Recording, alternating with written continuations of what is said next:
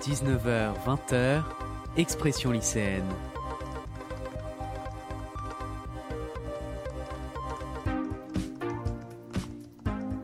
Avec Quentin Brachet sur Webset Radio.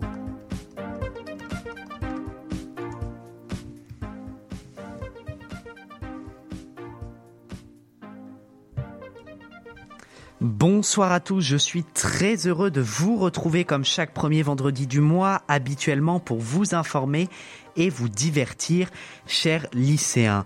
Ce soir, nous sommes ensemble pour deux heures d'émission en Facebook Live avec deux invités exceptionnels, toujours avec l'objectif de vous proposer une vision lycéenne de l'actualité et des débats de fond. Je suis très content de faire mon retour ce soir à la tête d'expression lycéenne. Alors avec les nouvelles annonces du gouvernement, la situation des jeunes est bien sûr alarmante et la vague psychiatrique que semblent redouter certains se prépare. Alors comment sortir de cette crise et éviter de devenir une génération sacrifiée? À 18h15, retrouvez notre interview avec la sociologue Monique Dagneau qui nous parlera également de son livre Génération surdiplômée. Vous l'avez compris, ce soir, le monde lycéen et de l'enseignement supérieur sont au cœur de nos préoccupations.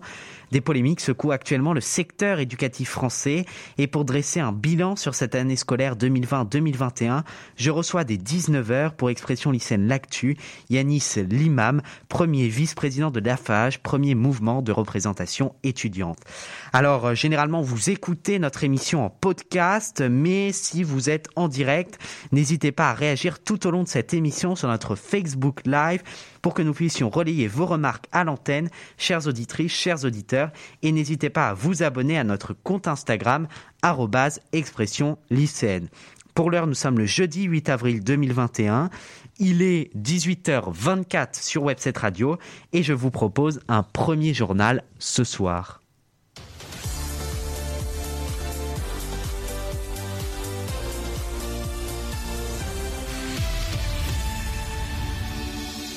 Grâce à son génie français Kylian Mbappé exceptionnel, le Paris Saint-Germain a signé hier contre le Bayern de Munich, champion d'Europe en titre, un exploit retentissant, victoire 3-2 et une bonne nouvelle enfin pour commencer ce journal dans quelques secondes. Au sommaire ce soir aussi, de nombreux élèves ont pris le chemin de l'enseignement à distance dans le cadre du troisième confinement annoncé par Emmanuel Macron, mais de nombreuses plateformes éducatives ont été marquées par des problèmes techniques. Je vous explique tout à la fin de ce journal et nous ferons aussi un point sur la vaccination qui s'accélère. D'autre part, la situation politique en Birmanie reste inquiétante avec une répression de plus en plus sanglante qui s'intensifie jour après jour, causant de nombreux dégâts humains. Le bilan du contexte tendu dans ce pays asiatique dans quelques instants. Enfin, nous vous parlerons dans cette édition de la loi climat qui est actuellement en discussion à l'Assemblée nationale pour contrôler les énergies fossiles et tenter d'endiguer le réchauffement climatique. Et puis à 19h, je reçois Yanis Limam, premier vice-président de l'AFAGE, pour parler de la situation actuelle dans le monde étudiant. Et dans quelques instants, ce sera le grand entretien avec Monique Dagneau. Gaspard Fraboulet est fidèle au poste et m'accompagne ce soir à la régie. Bonsoir Gaspard. Bonsoir euh, Quentin, bonsoir à toutes et à tous. C'est une super performance collective avant tout. Voilà, j'arrive à bénéficier du super travail collectif. Mais après, voilà, on n'est qu'à la mi-temps d'une grosse confrontation. On a vu qu'on a, souffert. Mais on a souffert en équipe et on n'a pas à rougir de notre performance. Mais tout d'abord, pour commencer ce journal, ils ont redonné le sourire à de nombreux supporters dans un contexte de confinement et de pandémie. Les joueurs de football du Paris Saint-Germain ont mis fin à deux ans d'invincibilité pour le Bayern de Munich en Ligue des Champions, la reine des compétitions. Les joueurs du club de la capitale s'imposent 3-2 grâce notamment à un doublé formidable de Kylian Mbappé et une très belle performance de leur gardien Keylor Navas qui ont su effacer à eux seuls les lacunes dans le jeu parisien. Neymar a aussi signé une passe décisive. Le match retour a lieu mardi prochain. Et je termine par une statistique qui devrait donner beaucoup d'espoir. À chaque fois que les Bavarois ont perdu à ce stade de la compétition, c'était contre le futur vainqueur. Le point complet sur l'actualité sportive. Je vous le propose tout à l'heure. C'est un texte qui divise le gouvernement et la majorité. Le projet de loi pour le droit à une fin de livre est choisi était débattu à l'Assemblée nationale aujourd'hui. La question de l'euthanasie est bien sûr remise sur la table et pourra être permise pour les personnes souffrant d'une pathologie profonde. Jusqu'ici, la loi Claes-Leonetti de 2016, qui autorise une sédation profonde et continue jusqu'au décès, est jugée insuffisante. Cette fin de vie serait bien sûr très encadrée. Trois devraient donner leur accord et une assistance médicale serait nécessaire lors de l'acte létal. Ils avaient l'habitude de résonner dans le ciel pendant vos baignades estivales. Les avions publicitaires seront désormais interdits et la publicité pour les énergies fossiles encadrée, comme le veut désormais la loi climat qui est examinée à l'Assemblée nationale. La ministre de la Transition écologique, Barbara Pompili, réclame la fin de la civilisation des énergies fossiles en refusant toute brutalité dans la méthode. Elle a déclaré Je crois en une écologie pratique qui apporte des solutions simples, remet du bon sens dans nos vies, lutte contre tout ce que nous voyons d'aberrant dans un système qui ne peut plus continuer comme avant. 7000 amendements sont examinés depuis une semaine et demie dans l'hémicycle au cours de ce qui est appelé par certains comme une réelle bataille climatique. L'objectif est bien sûr de mettre la France sur la voie de la baisse des émissions de gaz à effet de serre, bien que la Convention citoyenne sur le climat a jugé à 3,3 sur 10 l'efficacité de l'exécutif dans la lutte contre le réchauffement climatique. Et puis on termine ce journal avec la situation politique en Birmanie, toujours aussi inquiétante. La semaine dernière, l'ONG Association d'assistance aux prisonniers politiques a recensé 543 civils, dont 40 mineurs, qui ont succombé depuis le coup d'État de février dernier. Le bilan humain serait probablement plus lourd alors que beaucoup de personnes sont exécutées par la junte. 2700 personnes ont été interpellées et beaucoup détenues au secret sans accès à leurs proches ou un avocat sont portés disparus. À Rangoon, la capitale, des fleurs sont régulièrement déposées dans les lieux publics par des habitants en signe de fraternité aux victimes et martyrs du nouveau régime. La réponse internationale commence à s'organiser mais reste lente au vu des problématiques de géopolitique liées à ce contexte en Birmanie.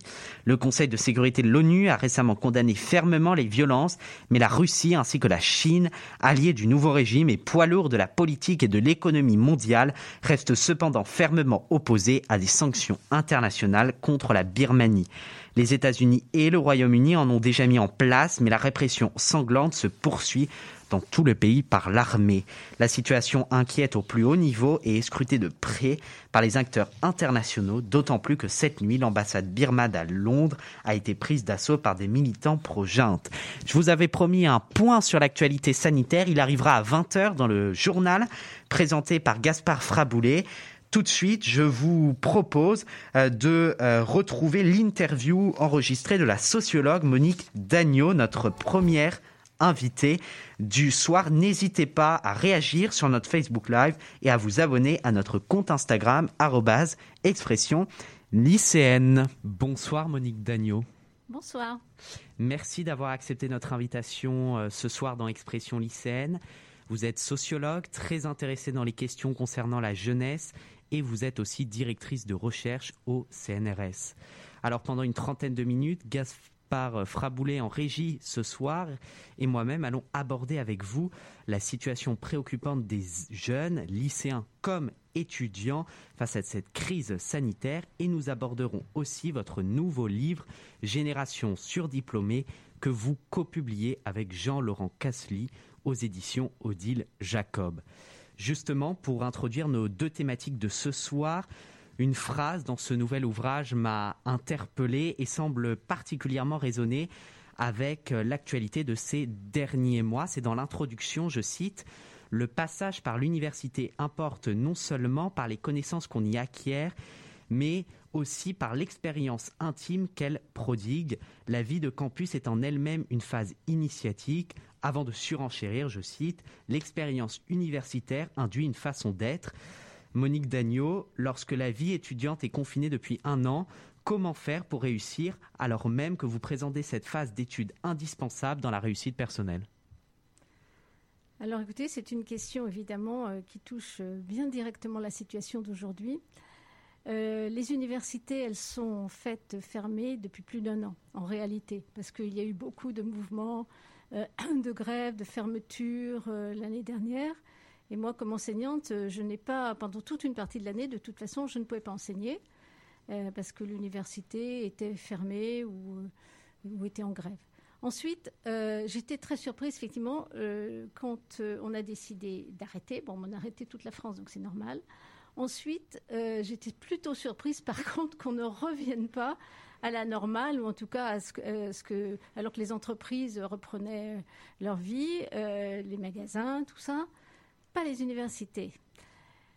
donc, donc, on avait fait le choix finalement. On a privilégié quand même les écoles, et notamment les classes euh, primaires, euh, ce qui est certainement juste, et aussi le collège. Mais en même temps, euh, je ne sais pas si on a mesuré l'ampleur des dégâts que, ça pouvait faire d'arrêter l'université. Parce que, pour revenir à mon livre, c'est vrai que bon, vous avez à peu près la moitié des personnes de votre génération qui vont à l'université. Ensuite, euh, il y en a 45% euh, à peu près qui obtiendront un diplôme, parce qu'il y a quand même un certain nombre qui ne vont pas euh, poursuivre toute leur scolarité. Et puis, il y en a 20% au bout du compte qui obtiendront un bac plus 5, donc un master, ou une grande école, ou un doctorat. Donc vous voyez, vous rentrez, quand vous rentrez dans l'université, vous rentrez déjà dans un univers qui est relativement sélectionné, puisque vous êtes, c'est un sur deux de lycéens qui va véritablement suivre ce cursus. Et c'est un cursus qui effectivement est vraiment très très très particulier. Je pense qu'on ne le mesure pas assez. Pendant plusieurs années, vous allez pouvoir non seulement évidemment euh, accumuler des connaissances, choisir des parcours euh, euh, universitaires, donc ça veut dire tout un ensemble de choix d'orientation c'est pas une jour, un jour vous allez faire une orientation, mais vous allez avoir, beaucoup, beaucoup d'étapes, beaucoup d'examens aussi, qui sont des épreuves qui vont vous être imposées, que vous allez devoir vous imposer.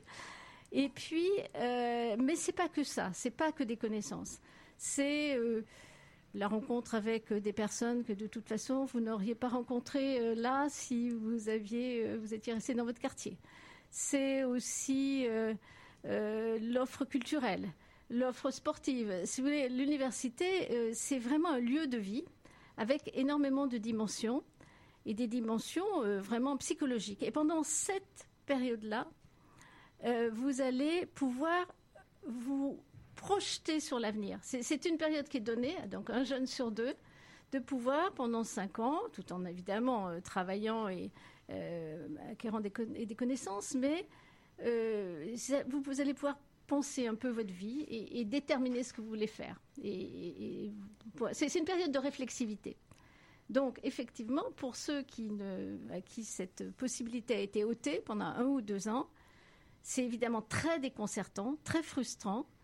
Et euh, c'est vrai que j'ai rencontré il n'y a pas très longtemps des étudiants euh, au Crous et j'ai fait quelques interviews et j'étais surprise, même pour des étudiants qui a priori sont déjà dans des parcours assez avancés, donc qui savent un peu ce qu'ils veulent faire et qui euh, ont déjà un, bout de diplôme, au moins une licence, eh bien, j'ai frappée par la détresse psychologique qu'ils ressentent par cette.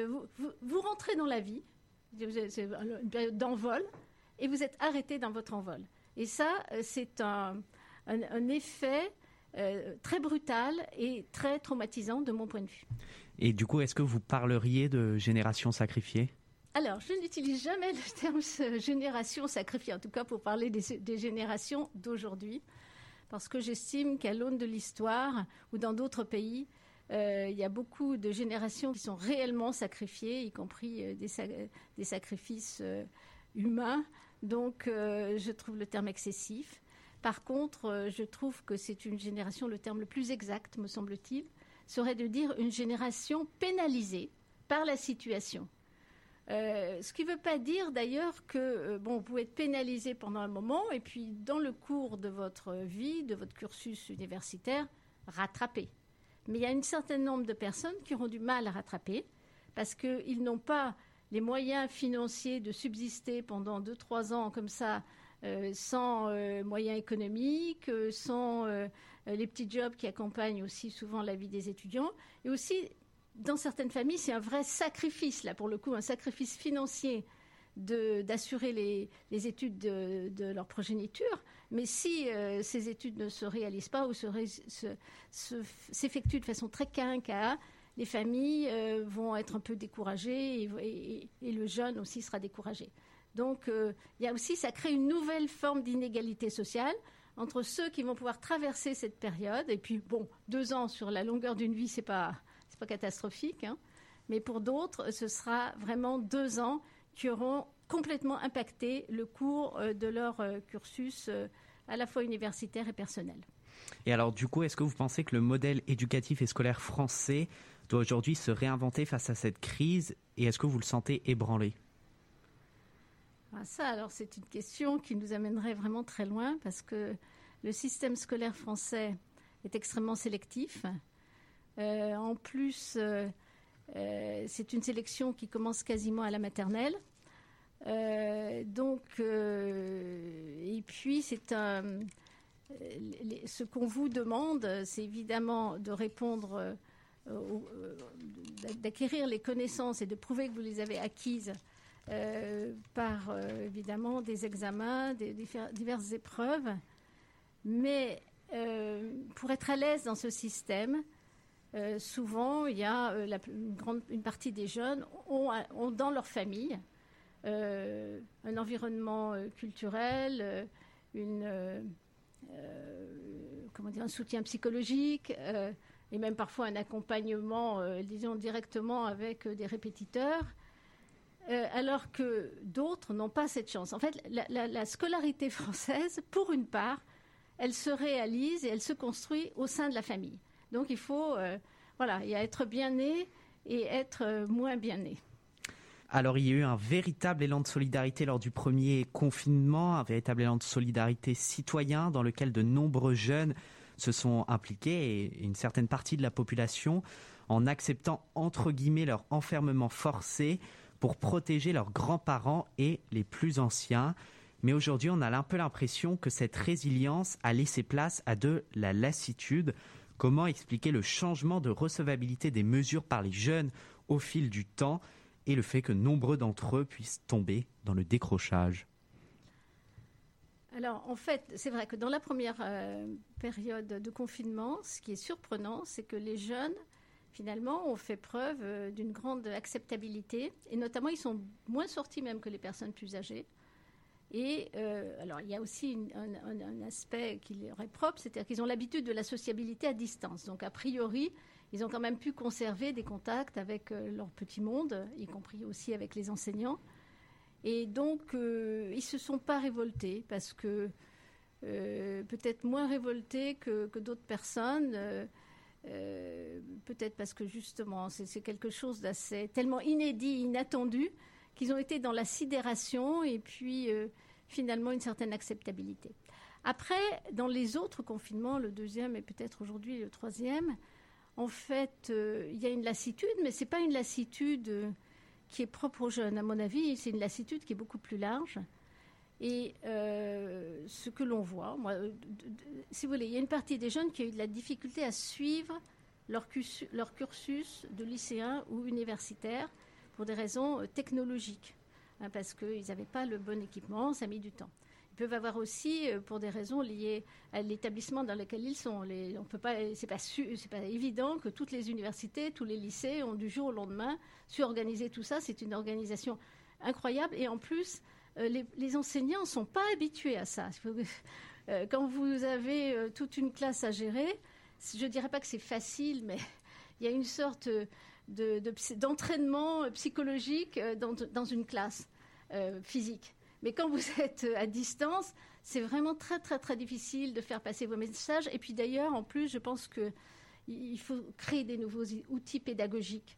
Et les enseignants ne sont pas nécessairement n'étaient pas nécessairement prêts. Je pense qu'il y en a plein qui ont bien réussi, mais ça ne s'est sûrement pas fait rapidement. Aujourd'hui, on peut voir peut-être un peu euh, quelques révoltes, mais euh, d'abord euh, les fêtes dont les journaux ou les médias parlent à, l'infini, ou les rassemblements de jeunes où ils prennent un verre les uns à côté des autres, c'est vrai, mais enfin, on aurait pu imaginer, je pense que d'ailleurs dans d'autres pays, il y, a, des attitudes beaucoup plus révoltées. En plus, souvent, euh, pour une part, ces manifestations, elles se sont faites en plein air. Et en plein air, bah, alors on dit quand même que euh, la circulation des virus est plus difficile. Enfin, bon, ok, mais je ne pense pas que ce soit à ce point que les jeunes, c'est au moins en tout cas les, lycéens, les, gens qui, les étudiants et les jeunes adultes au début de leur vie professionnelle. Les gens qui rentrent vraiment chez eux le soir, c'est ceux qui ont des familles, donc plus âgés, qui de toute façon sont obligés de gérer euh, euh, cet enfermement, euh, aller chercher leurs enfants, préparer le dîner, les coucher les enfants, tout ça. Mais pour ceux qui ne sont pas qui n'ont pas créé une nouvelle famille, et puis ceux qui sont encore dans des situations d'éducation, finalement, c'est quand même une, épreuve psychologique très très grande qu'on leur fait subir. Alors, mais je pense que dans un premier temps, finalement, peut-être que les pouvoirs publics n'ont pas mesuré la chose. Il y a ça aussi, c'est que euh, parce que maintenant, on, dit qu'on va en place euh, des dispositifs, euh, qu'il y a des psychologues qui peuvent recevoir, que vraiment la société se soucie de ça en tout cas. Mais d'abord, mais au départ, je pense que personne n'a réfléchi, ce qui n'est d'ailleurs pas très malin à mon avis, à ce que ça pouvait provoquer dans la jeunesse. Et ensuite, même si, comme vous dites, il y a, bon, il y a des révoltes ou une certaine lassitude, je ne trouve pas qu'il y ait un mouvement euh, global de révolte qui fait que la plupart des jeunes continuent. Une grande partie des jeunes, ce qu'ils essayent, c'est de tenir. Comme d'ailleurs les personnes plus âgées, euh, c'est de tenir dans une situation que l'on ne peut imputer à pas grand monde, à personne. C'est voilà, quand il y a une guerre euh, au cours de votre vie, ce que les générations depuis, depuis la dernière guerre n'ont pas connu, ben, quand il y a une situation comme ça, les gens quand même s'adaptent. Et de toute façon, la, résilience, euh, elle, est quasiment presque la seule solution. Donc les révoltes me semblent assez limitées. par contre, la lassitude et l'espèce d'effondrement psychologique, c'est très, très net. Et justement, ça, introduit parfaitement ma, prochaine question, euh, où Emmanuel Macron disait le 16, mars, le 16 mars dernier, nous sommes en guerre afin de donner une perspective un peu historique à cette émission par rapport à la vie des jeunes lors des grands événements comme les deux guerres mondiales, comment les comportements euh, de, de, cette génération de 18-25 ans ont-ils évolué au fil euh, des années, vers la fin du XXe siècle, début du XXIe, face aux différentes crises, et qu'est-ce que cela révèle sur nos sociétés actuelles?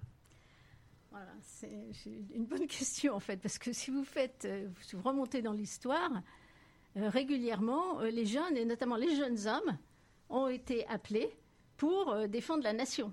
Euh, chaque fois qu'il y a eu des guerres, euh, si on ne peut parler même que les, deux dernières, personne, avec évidemment tristesse, résignation, sentiment de malheur, mais tout le monde, il y a eu très peu de déserteurs. Les gens, les jeunes gens étaient habitués à aller au front, en fait. C'est ça l'histoire. Et puis, et puis les femmes, elles se débrouillaient euh, hors du front. Euh, donc euh, c'est ça l'histoire des sociétés, des sociétés sur, des, siècles entiers. Ce qui est effectivement très nouveau depuis la dernière guerre, depuis 1945, il n'y avait pas eu d'accident de ce type. on a cessé l'Europe de, promouvoir l'Europe, de dire que c'était justement ce qui nous préservait des guerres, ce qui s'est passé effectivement.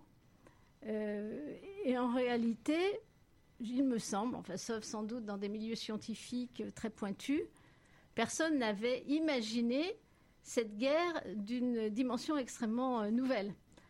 Donc, euh, pour comment les jeunes ont réagi par rapport à ça, d'une certaine façon, depuis maintenant 70 ans, 75 ans, les, les jeunes, la société n'est pas habituée comme ça à faire des sacrifices, à, changer toutes ses habitudes. Elle est prise dans un mouvement, euh, plus de consommation, plus d'éducation, plus de voyages, plus tout ce qu'on veut.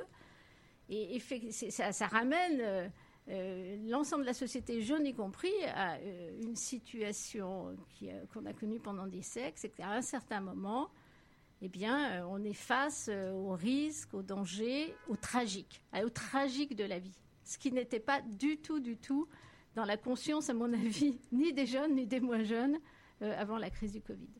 Alors pour terminer sur la situation sanitaire, Gaspard a une question pour vous. justement, je rebondis sur ce que vous avez dit tout à l'heure. Est-ce que vous pensez qu'aujourd'hui, les têtes pensantes de notre pays, l'exécutif, pensent justement aux jeunes ou, le, le, ou, met ce sujet sur le côté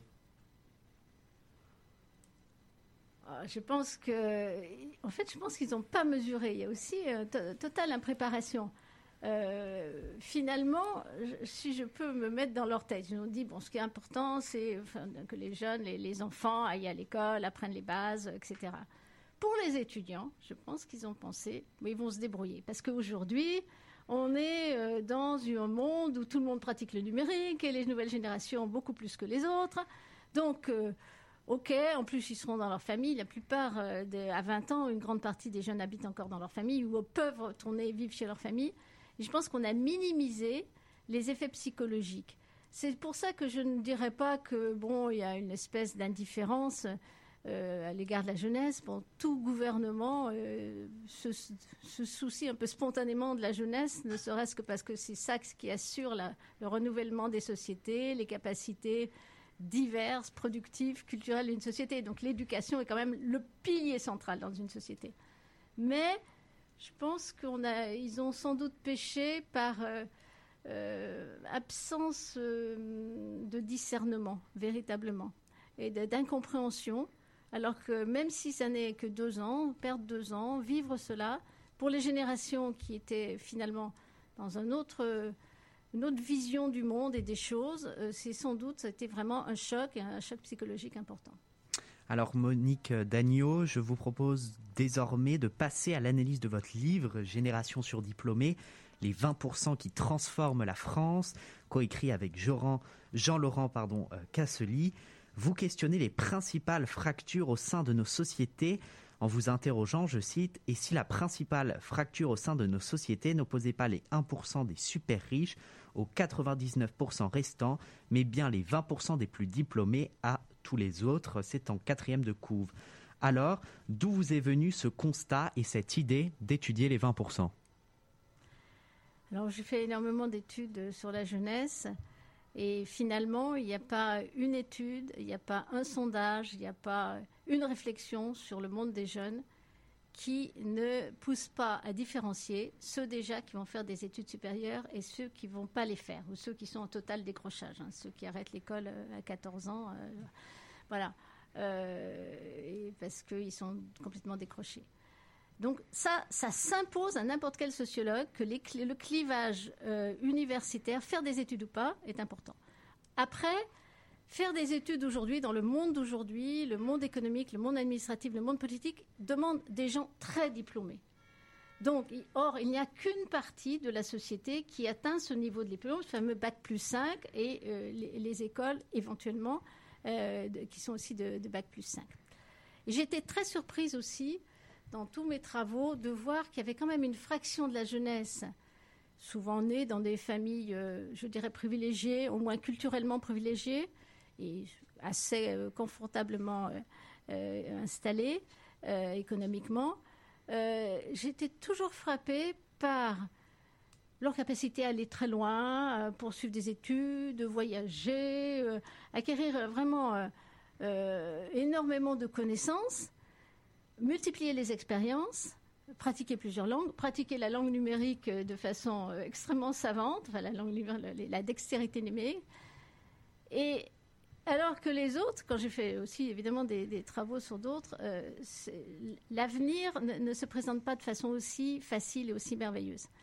Et le clivage entre les très diplômés, il va plus 5, hein, mais ce n'est que 20% quand même de votre génération, et les autres, m'a toujours paru quelque chose d'extrêmement fort, euh, socialement, émotionnellement. Quand on est dans les 20%, en tout cas la, grande partie des 20%, ils vont pouvoir choisir leur vie et ils vont pouvoir se projeter dans ce que je nomme dans le livre une vie désirable. C'est véritablement, euh, voilà, chacun a sa vie désirable, euh, ça varie selon les individus évidemment. Euh, c'est ce sentiment de liberté que donnent les diplômes dans notre société, en particulier en France où le parchemin scolaire est très valorisé, mais dans toutes les sociétés développées. Aujourd'hui, pour être vraiment sûr d'être bien inséré, et d'avoir d'une part, d'une certaine façon, jusqu'à un point, la liberté de choisir sa vie, il faut avoir un, diplôme de haut niveau. Donc, pour moi, ça s'imposait ces 20%. C'est un clivage absolument crucial. Avant, mais encore plus aujourd'hui, qu'il y, a ce boom éducatif et qu'il y a quand même une part importante. Donc, la jeunesse, 20%, c'est, pas rien non plus. Et donc, euh, pratiquement tous mes travaux, toutes mes réflexions de sociologue m'amenaient à m'interroger sur ce clivage entre les 20% et les autres. Alors, quelle est euh, la véritable influence des, 20% sur la, sur la société? On en a un peu parlé. Et quelles sont les différentes composantes de cette classe sociale que vous présentez limite comme une société à part entière? Euh, Exactement, on la présente comme une société, comme une fraction de la société, en tout cas des, jeunes, des millennials, c'est-à-dire puisque l'enquête porte sur les 25-40 ans, donc ceux qui sont dans leurs premières années de vie professionnelle. Euh, ils sont D'abord, dans les entreprises, souvent, ils ne côtoient que des gens comme eux. C'est-à-dire, la machine à café, euh, ils ne voient que des bacs plus 5 et, ou plus. Il y en a une fraction qui, quand même, continue d'avoir un contact avec la société. Si vous prenez les médecins, si vous prenez même des cadres de production, ils voient le reste du monde. Mais une partie importante, ces 20%, est coupée, mais c'est pas qu'ils opèrent une scission. Par leur vie, naturellement, ils sont coupés. Et puis, ils sont coupés aussi parce que, évidemment, ils s'installent dans des quartiers résidentiels qui sont, euh, euh, pour une part, les centres-villes ou euh, les villes agréables, où il y a les services qu'ils affectionnent où on peut se déplacer sans voiture, où la question de la voiture est quasiment devenue un non, un, non problème. Or, il n'y a que pour eux vraiment que la voiture n'est pas un problème. Donc, ils, ont développé des pratiques euh, des consommations très, très particulières. Bon, évidemment, ils se déplacent euh, en bicyclette, en trottinette, à pied ou le transport en public. Euh, ils ont un mode de consommation qui va vers tout ce qui est sain, ce qui est proche de la nature. Euh, ils font beaucoup de sport. Euh, ils ont évidemment une appétence culturelle et ils voyagent beaucoup. Ils ont beaucoup voyagé au cours de leurs études. 60% des, euh, avaient séjourné, 60% des 20% avaient fait un séjour long, c'est un long de plusieurs mois, voire plusieurs années, à l'étranger. donc ils savent ce que c'est que vivre, d'être expat d'une certaine façon. Et donc, euh, il y a beaucoup de raisons qui font, ils développent leur propre modèle de vie, qui est un modèle qui, à certains égards, est un peu inaccessible pour, pour d'autres, ceux qui euh, habitent loin des centres, euh, qui doivent prendre les transports en commun, qui doivent calculer, qui doivent être à l'heure, alors que dans le, le travail des 20%, pas tous, mais une partie importante, c'est un travail euh, où ils peuvent euh, avoir des marges euh, de, flexibilité sur leurs horaires, voire des grandes marges en période de pandémie quand on, pense au télétravail. Et donc au total, ils se détachent, ils se détachent politiquement aussi. Quand on, leur, demande aux, 20% comment ils se situent sur une échelle politique, pratiquement tous se situent entre une gauche modérée, dont on pourrait dire gauche-droite modérée, un centre modéré, dont Macron serait le représentant, Emmanuel Macron serait le représentant, et puis ensuite la gauche, euh, l'écologie. Ils sont extrêmement peu portés euh, vers les partis de droite, ou évidemment encore plus d'extrême droite. Donc c'est un monde euh, social qui se distingue des autres, et notamment des autres jeunes, de façon très nette. Et donc, et puis ce sentiment de liberté sur lequel je voudrais à nouveau insister, que beaucoup d'autres n'ont pas. Voilà. Vous confirmez hein, donc dans l'introduction euh, ce, que, ce que vous dites, hein, vous citez le, vous citez David Goodhart qui place sur cette catégorie des surdiplômés l'étiquette de People of Anywhere, donc qui sont partout. Euh, donc en clair pour vous, euh, pour résumer ce que, ce que vous venez de dire, ces 20% représentent réellement une élite cosmopolite ancrée pleinement dans, dans la mondialisation. Alors vous avez raison, c'est une élite, si on se réfère à Goodhart, qui a l'habitude qui est à l'aise, la terre est plate pour eux, qui est à l'aise dans, plein de sociétés, qui peut alternativement euh, communiquer ou écrire euh, en français, en anglais et souvent dans une troisième langue, euh, qui est habitué, qui a la flexibilité de s'adapter à d'autres cultures et aussi à d'autres collaborations, parce que dans, les grandes entreprises, souvent il y a pas mal de gens aussi avec d'origine étrangère, et donc ils ont cette flexibilité intellectuelle pour fonctionner. Euh, mais quand je dis mobilité, c'est pas que le cosmopolitisme, le côté cosmopolite. Euh, c'est aussi que, euh, ma foi, à partir d'un certain âge, ils peuvent décider qu'ils restent dans la région parisienne parce que là où il y a, les bons emplois, mais que aussi ils ont les moyens quand même de prospecter dans d'autres centres urbains, etc. Ils ont quand même euh, non seulement le goût, mais la possibilité d'aller prospecter ailleurs. euh, Si on ne prend que la, euh, en France, ils peuvent évidemment aller aussi travailler en Angleterre ou en Chine, mais ils peuvent aussi euh, euh, choisir leur lieu de résidence. C'est ça aussi qui est, qui est très important. Alors, euh, juste- Excusez-moi, évidemment, en la matière, la question du travail à distance, de pouvoir ne pas être au bureau toute la semaine, de pouvoir faire accomplir plein de tâches à distance est, est- est très cruciale. Alors Gaspard a une, une question pour vous. Alors c'est, bon, je sors un peu du sujet, mais vous parliez tout à l'heure des diplômes. Aujourd'hui, quand on regarde sur les réseaux sociaux, euh, partout, quand on interroge les jeunes, enfin pas tous bien sûr, mais une, une- partie quand même qui n'est, pas négligeable, beaucoup trouvent aujourd'hui que, le, que, que les diplômes ont baissé en valeur. Regardez aujourd'hui le bac. Il y a, il y a, il y a 20 ans, euh, avoir mention très bien, c'était être le Einstein de sa, euh, de sa promo. Aujourd'hui, avoir très bien, bon, bah, c'est, très bien, t'as très bien. Mais, mais aujourd'hui, enfin, aujourd'hui, les gens qui ont très bien se, se, démarquent moins des, autres gens. Est-ce qu'au final, c'est ces diplômes, alors là, je prends le bac en précis, mais il y a plein d'autres diplômes, est-ce que ces diplômes, au final, n'ont pas perdu de la valeur? Si vous voulez, à partir du, mom- du moment où il y a massification des diplômes, évidemment, euh, le diplôme euh, perd de sa valeur. Si vous prenez, je prenais que le bac, hein, parce qu'on peut aussi parler de- des diplômes universitaires, mais le bac, en 1980, il y avait à peu près 25% des gens de votre âge qui passaient le bac. Aujourd'hui, il y en a 80%. Donc, c'est évidemment, ça prend tout à fait une autre dimension. Euh, donc, euh, et euh, dans toutes les familles, y compris les familles populaires, on sait très bien que ce qui est souhaitable pour l'enfant, c'est de pousser le plus loin sa formation, et si possible, le plus loin sa formation universitaire. Dans le monde économique, dans le monde réel, aujourd'hui, on demande des formations. Et euh, pour une part, ceux qui visent un poste d'encadrement ou d'expertise, évidemment, une formation très poussée euh, via l'université ou les écoles. Donc, euh, à la fois, c'est vrai qu'une partie des diplômes sont, vus différemment et ont été dévalués. En même temps, on sait que tout ce que l'on doit au diplôme. Et donc, il y a quand même une dynamique en faveur des diplômes et de pousser très loin les études de, de chacun, et ceci dans tous les milieux, et pas que les milieux privilégiés. Alors euh, justement... Merci Monique Dagneau d'avoir accepté cet entretien que vous pourrez retrouver en podcast, chers auditeurs. C'était un nouvel entretien enrichissant afin de porter une vision lycéenne de notre euh, actualité. Cet entretien sera à retrouver en intégralité euh, avec deux questions supplémentaires sur le livre de Monique Dagneau, Génération surdiplômée. N'hésitez pas à vous abonner au compte Instagram expression lycéenne et à réagir sur notre live Facebook. Je vois que vous êtes là. Gaspard Fraboulet euh, était à la régie pour cet entretien. Il reste avec nous. On se retrouve donc pour Expression lycéenne l'actu juste après un jingle.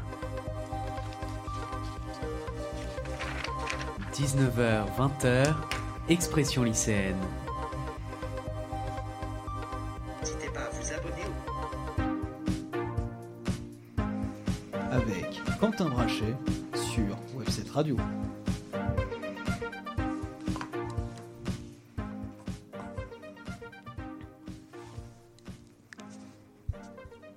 Bonsoir à tous ou rebonsoir à tous, c'est Quentin Brachet, l'animateur d'Expression lycéenne. Je suis très heureux de vous retrouver de nouveau ce soir en compagnie de l'équipe d'Expression lycéenne. Je n'étais pas là pendant les deux dernières émissions, mais bien sûr, Alexandre a assuré la relève. Je suis donc très content de vous retrouver, chers auditeurs, et vous le savez, on se rendez-vous on se donne rendez-vous tout au long de cette année, chaque premier vendredi du mois, de 19h à 20h, pour aborder des thématiques d'actualité, toujours avec l'objectif de vous proposer des débats de fond et une vision lycéenne de notre société qui évolue sans arrêt. Je voulais aussi m'excuser pour la tenue inhabituelle et le report de cette émission à ce jeudi 8 avril, en raison de la fermeture vendredi dernier du lycée Albert Demain, dont nous avons subi autant que vous, chers auditeurs, les complications. Notre émission continue malgré tout, malgré ce protocole sanitaire très strict et cette nouvelle fermeture des lycées. Ce soir, Expression lycéenne a décidé de plonger dans l'univers du monde étudiant. En effet, alors que la crise sanitaire provoque une réelle détresse psychologique chez les jeunes, de nombreuses polémiques atteignent la communauté éducative, notamment dans les universités. La présence d'un prétendu islamo-gauchisme dénoncé par Frédéric Vidal et la tenue des réunions non mixtes par l'UNEF font aussi le tour de l'actualité et alourdissent un climat déjà tendu depuis une année pour les étudiants touchés pleinement par le contexte sanitaire. 2020 n'a donc pas été la meilleure année pour les étudiants en France qui n'ont pas pu réaliser leur parcours scolaire dans une ambiance saine et positive. Alors ces crises et ces polémiques doivent-elles nous amener à nous questionner sur la qualité de ces institutions type université ou grandes écoles? Et quel bilan dresser du système éducatif français en 2020 C'est bien sûr le sujet de notre grand débat ce soir dès 19h34. Nous évoquerons donc cette actualité sanitaire qui reste pesante avec en toile de fond la situation très inquiétante de nombreux étudiants comme de nombreux lycéens. Gaspard nous éclairera d'ailleurs à ce sujet et Alexandre est parti à votre rencontre pour connaître votre, actu, votre avis pardon, sur les nouvelles restrictions sanitaires. Ce sera dès 19h29 lors de l'actu vue par les lycéens. Alors ce soir, après avoir diffusé la très intéressante interview avec la sociologue Monique Dagneau il y a quelques minutes, que je vous invite à réécouter en podcast, pour aborder tous ces sujets, je reçois Yanis Limam, premier vice-président en charge des politiques de jeunesse et de la stratégie d'influence à l'AFAGE, premier syndicat étudiant. Bonsoir Yanis et merci d'avoir accepté notre invitation. Bonsoir Quentin, avec plaisir. Ce sera donc l'heure dans quelques instants du grand entretien d'expression lycéenne et vous participerez à notre grand débat des 19h34. Comme d'habitude, il s'est passé beaucoup de choses depuis le mois dernier, vous l'avez compris. Je vous propose désormais de nous retrouver à 20h pour le grand journal du mois, nouvel horaire pour encore plus de contenu. En termes d'actualité, Gaspard reviendra sur le blocage du canal de Suez la semaine dernière par le porte-container Levergiven et toutes ses conséquences sur l'économie mondiale dès 19h51. Je salue donc Gaspard qui m'accompagne ce soir et qui est à la régie. Bonsoir Quentin, bonsoir à toutes et à tous. Une nouvelle fois, nous sommes en Facebook Live. N'hésitez donc pas, chères auditrices et chers auditeurs, à commenter, à réagir et à poser des questions à notre invité tout au long de l'émission. Nous les relayerons à l'antenne. Et puis, je vous invite à nous suivre sur notre page Instagram, expression lycéenne. Et puis, comme la majorité d'entre vous, si vous nous écoutez en podcast, bon podcast à vous. On est donc parti pour une heure d'émission ensemble et en direct jusqu'à 20h10 dans Expression lycéenne sur Website Radio. Tout de suite, c'est le grand entretien avec Yanis Limam, juste après un jingle. Le grand entretien avec l'invité d'Expression lycéenne. Rebonsoir Yanis Limam. Bonsoir. Merci d'être avec nous pour notre septième émission dans Expression lycéenne. Alors avant de parler d'une actualité sanitaire dense et de polémiques qui secouent le monde étudiant, je propose tout d'abord à nos auditeurs de mieux vous connaître ainsi que votre association et syndicat étudiants. Vous êtes premier vice-président de l'AFAGE en charge des politiques de jeunesse et de la stratégie d'influence. Pour commencer, question toute simple, au quotidien, quelles sont vos missions au sein de l'AFAGE et suivez-vous des études en parallèle? Vague question qu'est-ce que je fais de mes journées globalement? Euh, le poste de premier vice-président à la FAGE, c'est beaucoup euh, d'internes, beaucoup d'externes. Je gère euh, un réseau de pratiquement 60 fédérations étudiantes. Donc c'est un réseau de pratiquement 200, de 2000 associations étudiantes à coordonner tous les jours. moi, je fais ça sur le volet politique de jeunesse, donc beaucoup plus large que seulement les étudiants. Et ça concerne également, ça va du, finalement du lycéen à la personne qui est en train de trouver son premier emploi et même encore beaucoup plus loin. L'idée, euh, c'est qu'on porte chaque jour le plaidoyer de ces étudiants, le plaidoyer de ces jeunes, qu'on se construit avec eux bah, de jour en jour à travers euh, nos fédérations, nos associations qui recueillent la parole de ces jeunes, de ces étudiants, et on porte ce plaidoyer auprès des acteurs publics, auprès des ministères, du Parlement, du gouvernement, pour le but de faire changer les choses et pour les étudiants et pour les jeunes. Alors, lors de nos dernières émissions, nous évoquions la nécessité de s'engager pour les jeunes dans la vie citoyenne. Justement, Yanis Limam, à partir de quand et pourquoi avez-vous voulu vous engager dans la vie étudiante et associative? Ah, Actuellement, je, suis un, cursus de master à l'Université Lyon 3. Euh, Jean Moulin en sécurité intérieure et défense. Euh, j'ai voulu m'engager en fait euh, dans le monde étudiant dès ma première année, quand je suis arrivé à l'université en 2016. À partir de ce moment-là, je me suis engagé dans, mon association de filière, l'association droit et sciences politiques. Et j'ai commencé à partir de ce moment-là à m'intéresser à la représentation étudiante, au service à l'étudiant. Et à partir de ce moment-là, j'ai commencé à, faire, euh, faire ce que je fais actuellement, c'est-à-dire représenter les étudiants.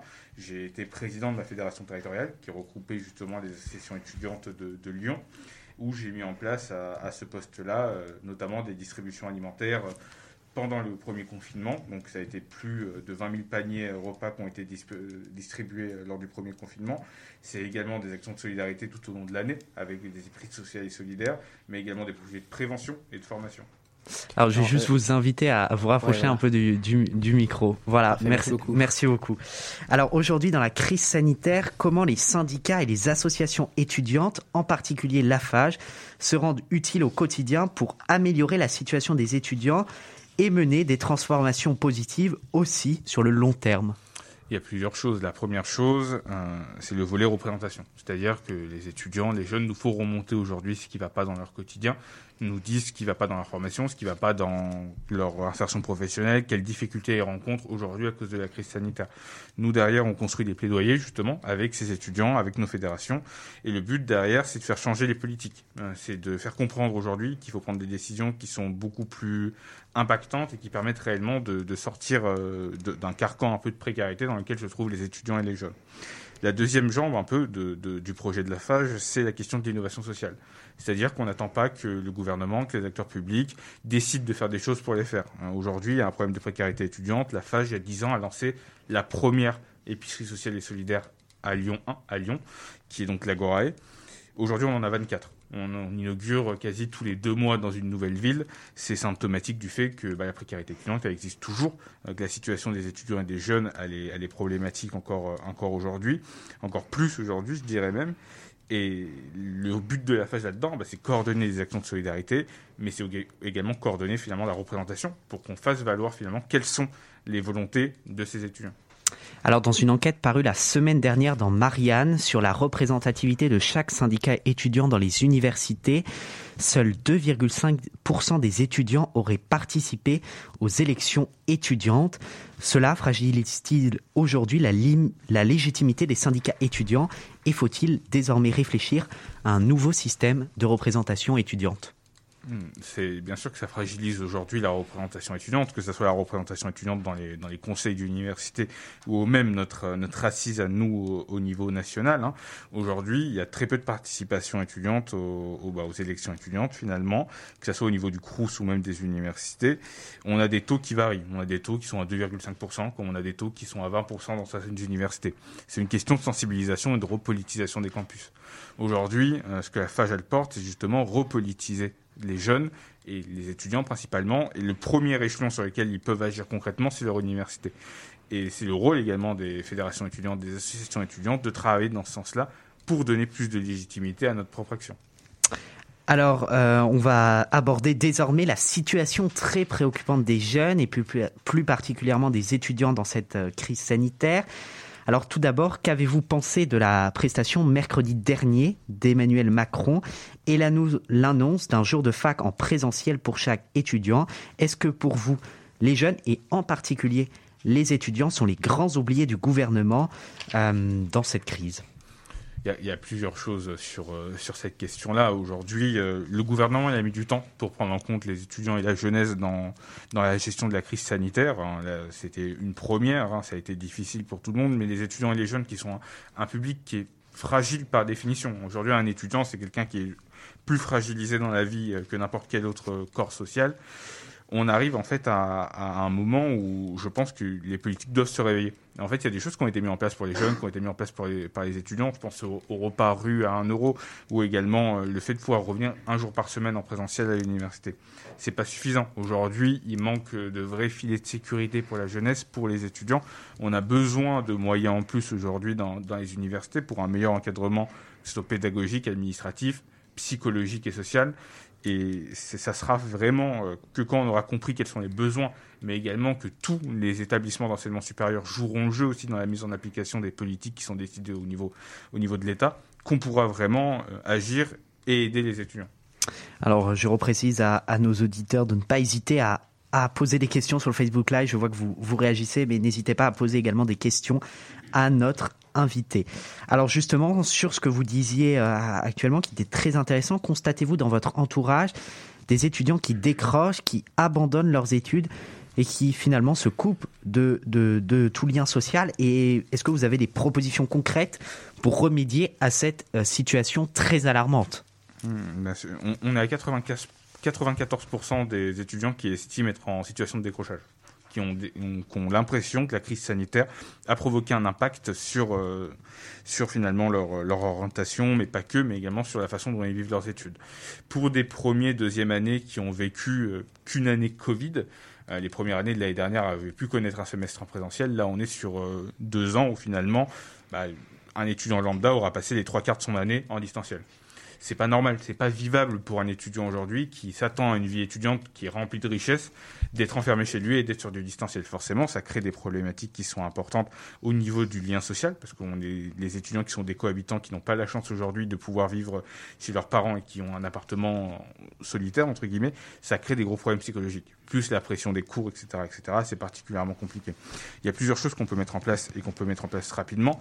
Il y a le chèque psy qui a été mis en place par le gouvernement qui n'est aujourd'hui pas suffisant parce que pas assez effectif finalement dans les universités. Il y a également le fait euh, de finalement avoir un meilleur encadrement pédagogique dans les formations pour justement que les étudiants aient de meilleurs référents, et ce qui n'est pas le cas actuellement. Alors, euh, dans l'interview de la, sociologue Monique Dagneau, diffusée il y a quelques minutes, elle refuse d'employer le terme de génération sacrifiée.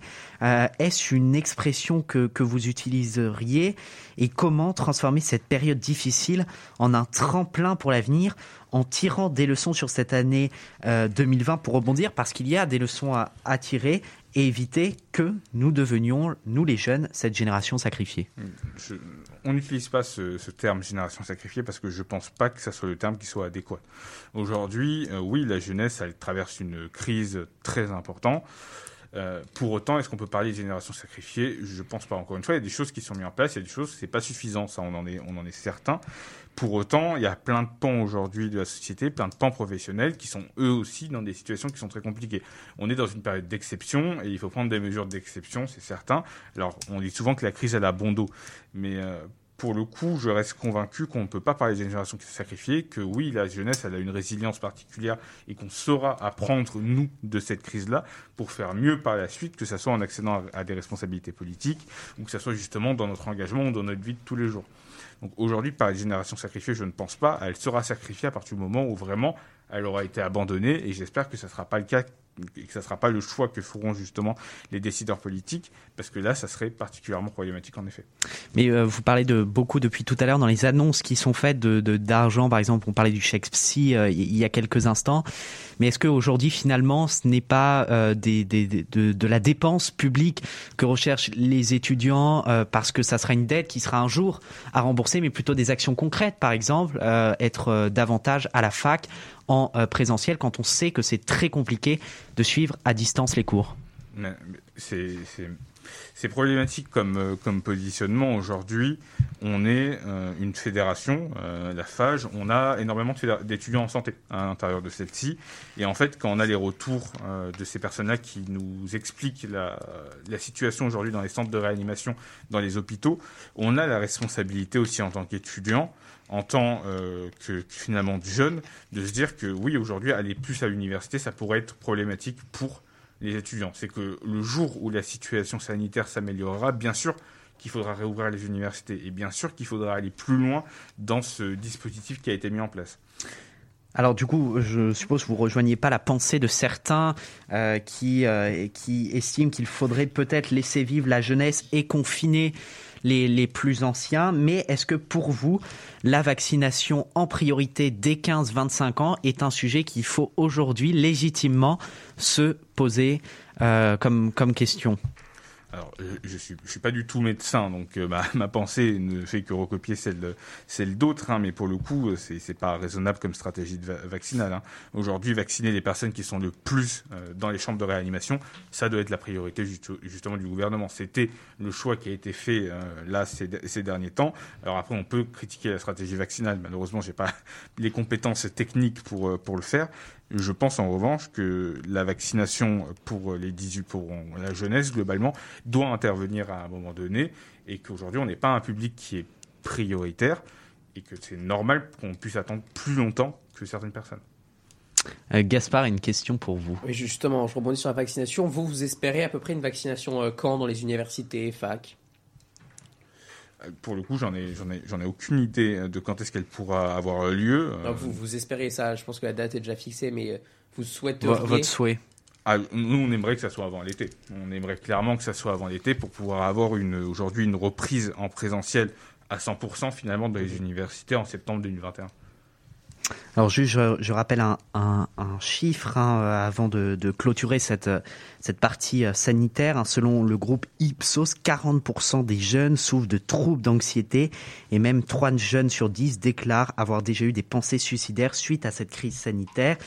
Euh, globalement, dans les, dans les actions qui ont été mises en place par le gouvernement, on parle du, du chèque psy et aussi du plan euh, jeune euh, de, qui avait été présenté par Gabriel Attal.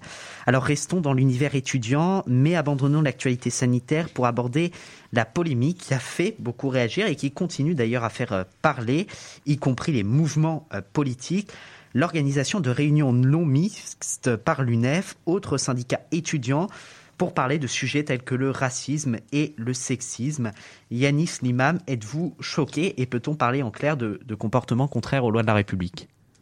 Je pense qu'il faut faire attention exactement à, ce qui est fait par l'UNEF. Hein. Alors, je ne sais pas exactement comment qu'ils font les choses. Hein. Aujourd'hui, si en effet euh, c'est des pains comme c'est dans l'actualité, ce que je ne pense pas que ça soit, oui, c'est problématique. Euh, aujourd'hui, il faut faire une différence entre justement des réunions non mixtes entre personnes, entre guillemets, qui, euh, subissent des discriminations. Aujourd'hui, avoir des groupes de parole, par exemple, pour les femmes qui sont victimes de sexistes ou de violences dans, dans la vie de tous les jours, c'est quelque chose qui est encouragé et qu'on fait à l'intérieur même de notre réseau aujourd'hui Est-ce qu'on, par contre, on fait des, justement des réunions euh, où on interdirait, alors euh, pour reprendre les, les, éléments de langage, de langage hein, les blancs ou les racisés Non, on ne fait pas ça aujourd'hui à la FAGE parce qu'on estime qu'on est des militants avant tout, des militants de l'éducation populaire, et que notre but à nous, justement, c'est de trouver des solutions aux discriminations qui sont vécues par les personnes.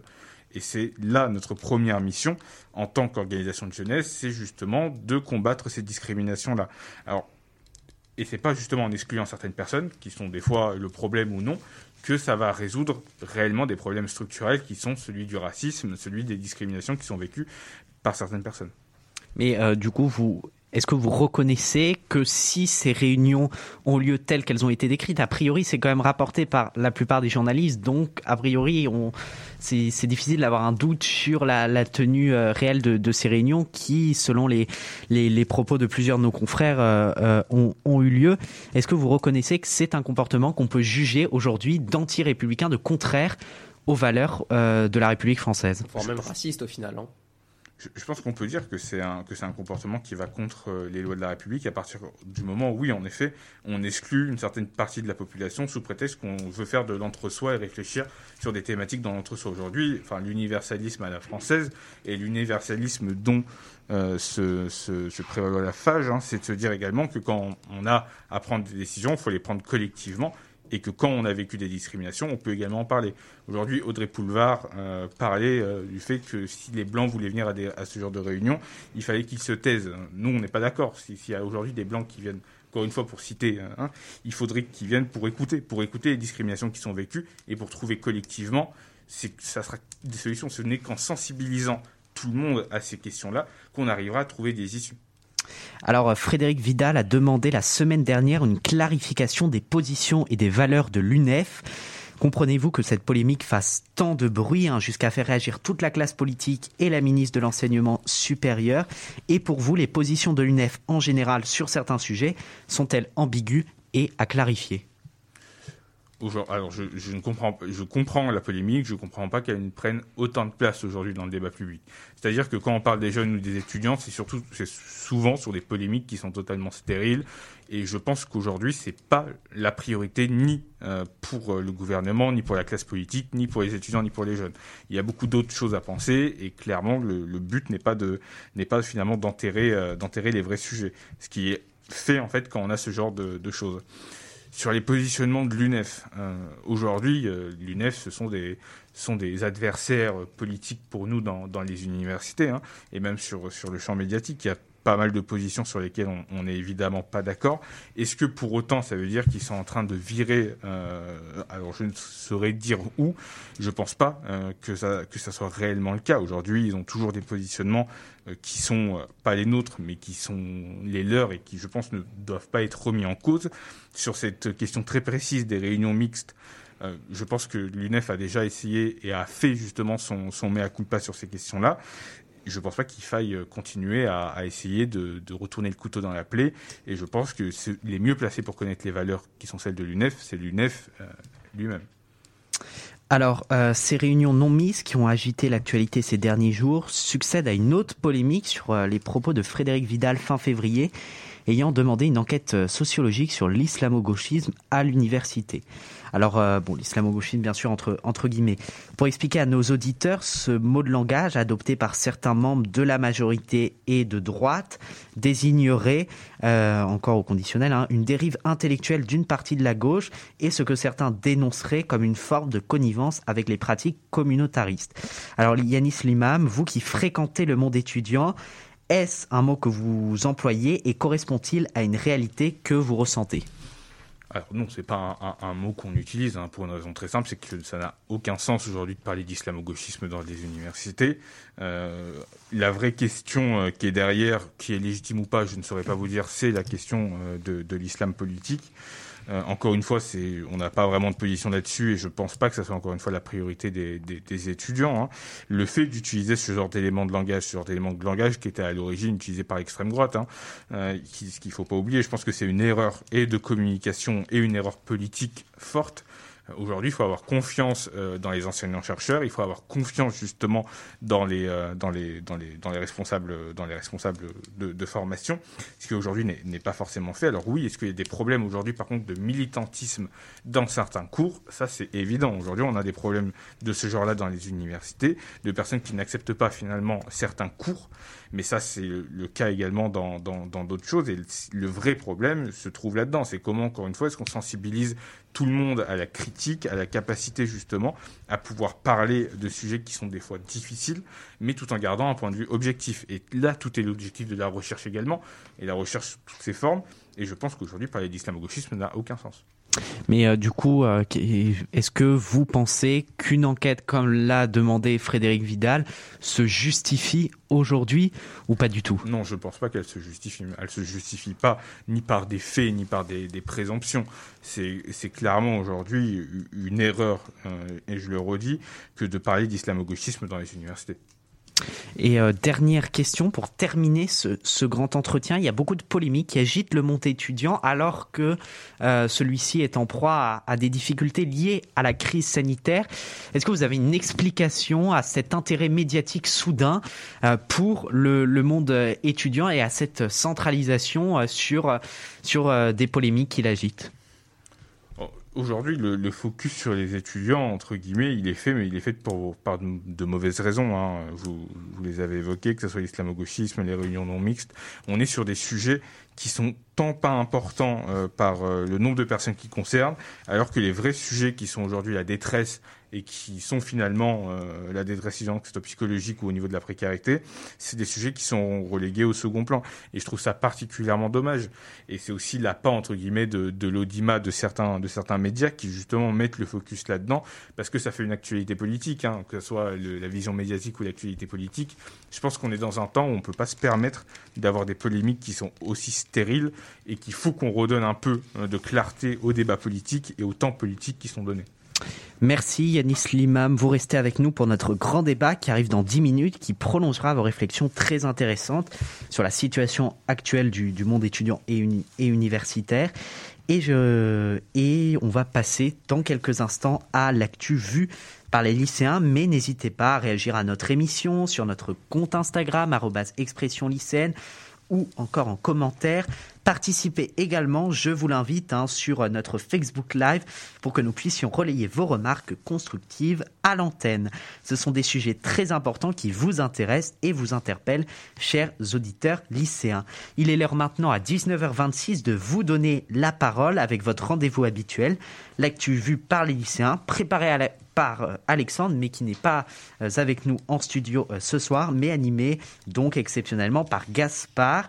Alors Alexandre et Gaspard, vous êtes bien sûr intéressés à la vision et au point de vue des jeunes quant à cette crise sanitaire qui n'en finit pas et à un malaise psychologique qui s'est installé depuis plusieurs mois. Tout à fait. On se retrouve ce soir pour parler de vous, vous chers lycéens, dans cette chronique qui vous est entièrement dédiée comme chaque soir. Cela fait maintenant un an que notre quotidien est opprimé par de nombreuses restrictions, un an que nous vivons avec la crise du Covid. En France, plus de 100 000 familles endeuillées par cette épidémie qui ne semble, qui ne, semble ne jamais vouloir se terminer. De nouveaux variants, de nouvelles restrictions qui s'imposent à notre quotidien. Tout comme l'année dernière, nous allons passer des vacances confinées, et ça, on peut le dire, c'est vraiment dur pour le moral. Le moral de nombreux commerçants et acteurs de la culture est au plus bas, ils sont au chômage technique depuis un an maintenant. Mais n'oublions pas la jeunesse qui souffre elle aussi de cette terrible épidémie. Le moral des troupes, si je puis me permettre, est bas, très bas, et c'est très compliqué pour de, nombreux jeunes qui souffrent de dépression, voire simplement de tristesse. Nous sommes lassés de ne pas voir nos amis, lassés de ne pas aller au cinéma avec nos copains, lassés de ne plus faire de sport comme avant, lassés de cette période qui ne semble en fait jamais se finir l'allocution présidentielle le mercredi soir, on a rajouté une couche avec la fermeture des lycées, seul point de sociabilisation pour l'instant.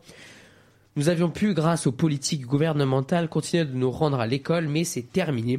Il ne nous reste que nos ordinateurs pour travailler seuls et pour éventuellement maintenir le lien social Instagram. Je dis bien seul car quoi qu'on dise, parler par téléphone ou par message avec quelqu'un est totalement différent de parler avec quelqu'un dans le monde réel. Se dire bonjour, se regarder dans les yeux, se dire alors comment ça va aujourd'hui? Tout ça est mis en cause par la fermeture des écoles. Alors oui, c'est dur de plus voir ses amis et le visage sympathique de nos professeurs. Ce sujet interpelle évidemment les lycéens. Alexandre est donc parti, comme chaque premier vendredi du mois, à la rencontre d'un lycéen, Tanguy, pour l'interviewer sur sa perception de cette situation sanitaire pesante et alarmante. On se retrouve juste après dans Expression lycéenne. Euh, bonjour Tanguy. Tanguy, tu es lycéen euh, au lycée La Rochefoucauld. Euh, et donc, tu as accepté de participer avec nous pour cette interview. Donc, toi, comment ça va le moral en ce moment? Bah, ça va hum, plutôt pas mal, ça, mais avec le, tout ce qui est Covid, le masque à l'école, les distanciations, le nouveau confinement, euh, on a moins de contact avec les autres et je trouve ça vraiment dommage. Euh, par exemple, bah, les cours virtuels, la visio, tout ça, euh, j'en ai un peu ras-le-bol du Covid. Ouais, tu préférerais voir tes copains tous les jours à l'école, être avec ta classe, ce serait mieux. Ouais, avoir plus de contact, tout ça. Hmm. Et justement, est-ce que par rapport à, cette crise du Covid, est-ce que tu penses que le vaccin, c'est une lueur d'espoir pour une prochaine sortie de crise? Alors, je pense que le vaccin, c'est une bonne idée pour euh, les seniors et tout ça, mais avec les différents variants, euh, AstraZeneca, les effets secondaires et tout, c'est pas euh, encore ce, que, ce qui va se passer.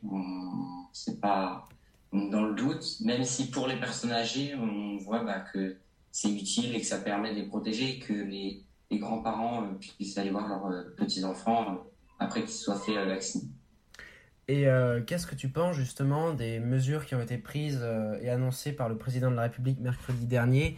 Est-ce que tu penses que c'est une bonne décision d'avoir fermé les écoles, que le nouveau confinement est une bonne décision? Qu'est-ce que tu penses de ces nouvelles mesures? Je pense que c'est une bonne idée d'avoir fermé les écoles parce que si un, élève attrape euh, le, Covid à l'école et qui rentre dans sa famille, il peut facilement le passer à ses frères et sœurs, à ses parents qui eux-mêmes vont le transmettre à d'autres personnes. Mais je pense que même euh, cela va pas suffire parce qu'il y a beaucoup de personnes qui vont se déplacer en France euh, bah, pour les vacances euh, ou, dans d'autres pays. Je connais des gens qui sont même sortis de France pour ces vacances et ça va pas aider pour limiter les, les cas de, Covid, même si un, un confinement généralisé, ça fera quand même, je pense, un, un petit effet. Hmm. Et justement, par rapport à toutes ces nouvelles mesures, est-ce que tu trouves que c'est pas trop compliqué les cours en visio? C'est pas trop dur de les suivre? Est-ce que c'est pas plus fatigant justement que les cours en présentiel? Bien, je trouve que c'est pas la, la même ambiance de travail. On n'est pas dans le. La... J'arrive pas personnellement, moi j'arrive moins à me concentrer en cours virtuel qu'en présentiel. On est toujours attiré euh, pour faire euh, autre chose, alors qu'en présentiel, on est obligé de suivre. Et donc, je trouve ça mieux. Ou par exemple, les interros, du coup, on va, on va, pendant le, confinement, tout ce qui est interro, il n'y aura pas, donc on ne peut pas s'entraîner et, s'améliorer euh, pour les années à venir. Hmm.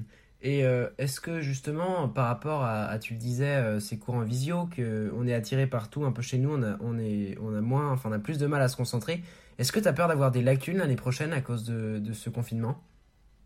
Bah, J'espère euh, ne pas en avoir, mais je pense que j'en aurai, par exemple, en français, tout ce qui est commentaires, euh, rédaction, je suis pas bon du tout. Et c'est mieux de s'entraîner à l'école qu'en visio, où je sais que ce sera beaucoup plus dur d'avoir des interactions avec la prof et pour m'améliorer, alors qu'en présentiel, euh, c'est bien plus simple. J'espère qu'ils ne vont pas repousser à chaque fois la, rentrée en début mai, mais je pense quand même avoir des lacunes en français l'année prochaine. Merci Alexandre et Gaspard. C'était très important de connaître l'avis des lycéens sur cette problématique sanitaire que nous traitons ce soir. Continuez à réagir en Facebook Live. Je vois qu'il y a beaucoup de, de réactions, mais n'hésitez pas surtout à poser des questions à notre, à notre invité. Nous vous donnons la parole, chers auditeurs. Dans quelques instants, c'est l'heure du grand débat du mois avec les chroniqueurs d'expression lycéenne et le vice-président de la FAGE, Yanis Limam. Mais juste avant, je vous propose de marquer une pause musicale avec une nouvelle fois la promotion d'artistes français. Écoutons 25 ans de Ben Mazué, morceau très émouvant, et on se retrouve juste après dans Expression lycéenne. 19h, 20h, expression lycéenne. Avec Quentin Brachet sur Webset Radio.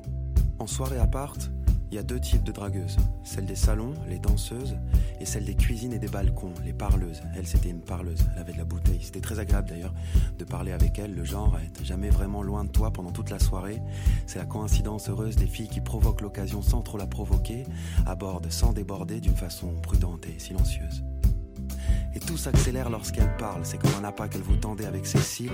Elle vous a ferré et son arme réside dans sa manière de vous relancer. Sa cible, vous séduire, en commençant par vous faire rire. Quelques naïves confessions qui permettent de penser qu'elle n'est pas maladroite en talons compensés comme simple tenue et que vous seriez sûrement très bien tenu.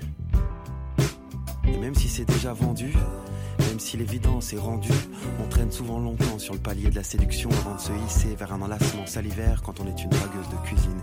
Et de balcon, on préfère.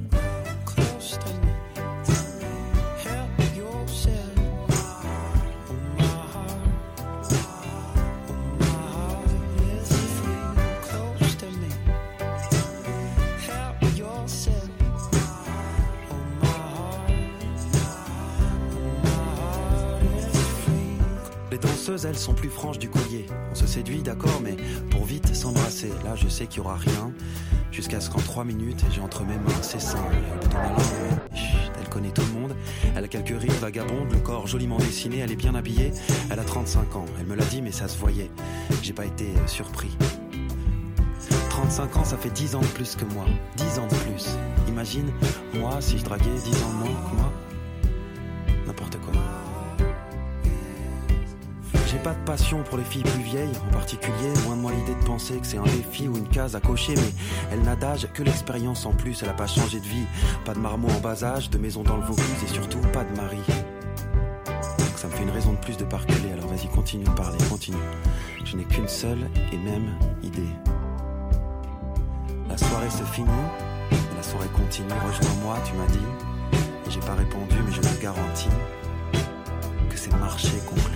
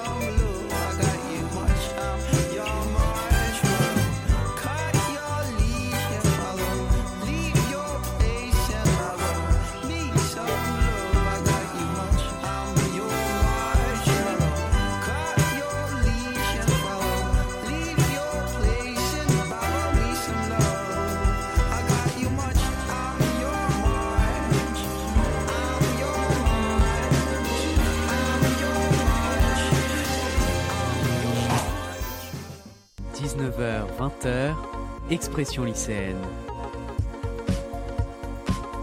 Avec Quentin Brachet sur Webset Radio. Retour dans Expression euh, lycéenne, il est 19h36 sur Webset Radio. Merci d'être à nos côtés, chers auditeurs. Continuez à réagir sur le Facebook Live, surtout pendant notre grand débat. Et n'hésitez pas à vous abonner à notre compte Instagram, expression lycéenne. Yanis Limam, merci d'être toujours avec nous. Je rappelle que vous êtes premier vice-président de l'AFAGE, en charge des politiques de jeunesse et de la stratégie d'influence. Le monde étudiant est aujourd'hui au centre des préoccupations aussi bien sanitaires que politiques. On en discutait il y a quelques instants alors que plusieurs polémiques le touchent de plein fouet. Avec Gaspard, chroniqueur ce soir à mes côtés d'expression lycéenne, et vous, Yanis Limam, nous allons débattre pendant une quinzaine de minutes sur le bilan à dresser concernant le monde étudiant actuellement, et nous allons également réfléchir aux perspectives d'avenir pour cet univers et aux réformes possibles à y réaliser. Tout cela, c'est juste après un jingle. Le grand débat du mois. Dans Expression lycéenne.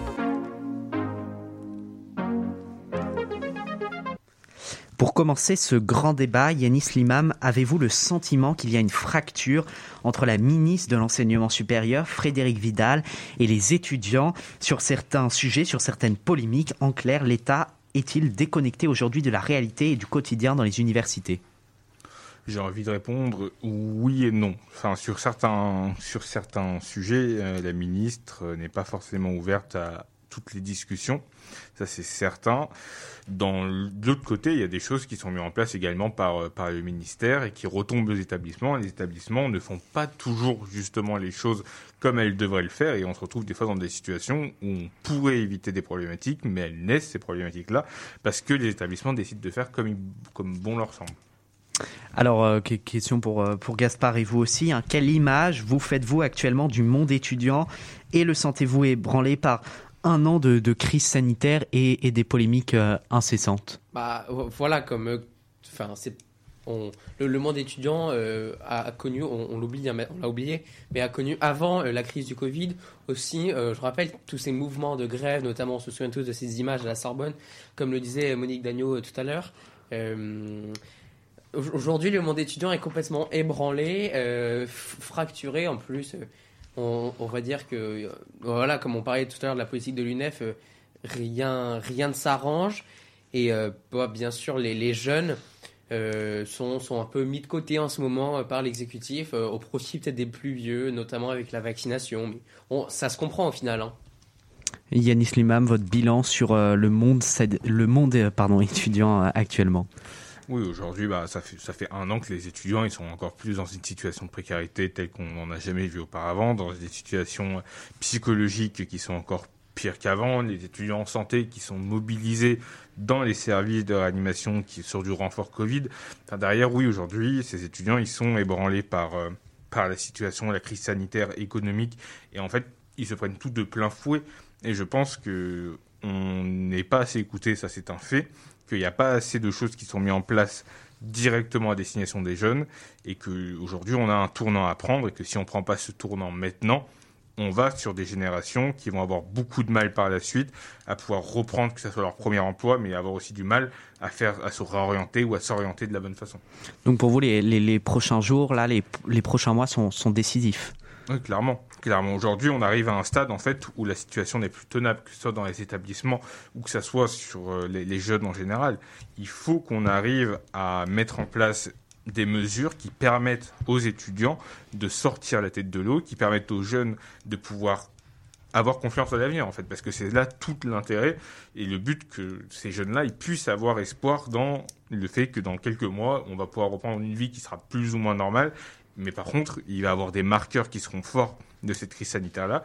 Et comment est-ce qu'on va les effacer Et comment est-ce qu'on va pouvoir justement faire en sorte d'effacer les inégalités qui auront pu naître de cette crise sanitaire euh, alors, vous, vous, disiez tout à l'heure que votre champ d'action concerne aussi le, lycée, donc ça nous, intéresse forcément tout particulièrement dans une émission euh, euh lycéenne en, studio.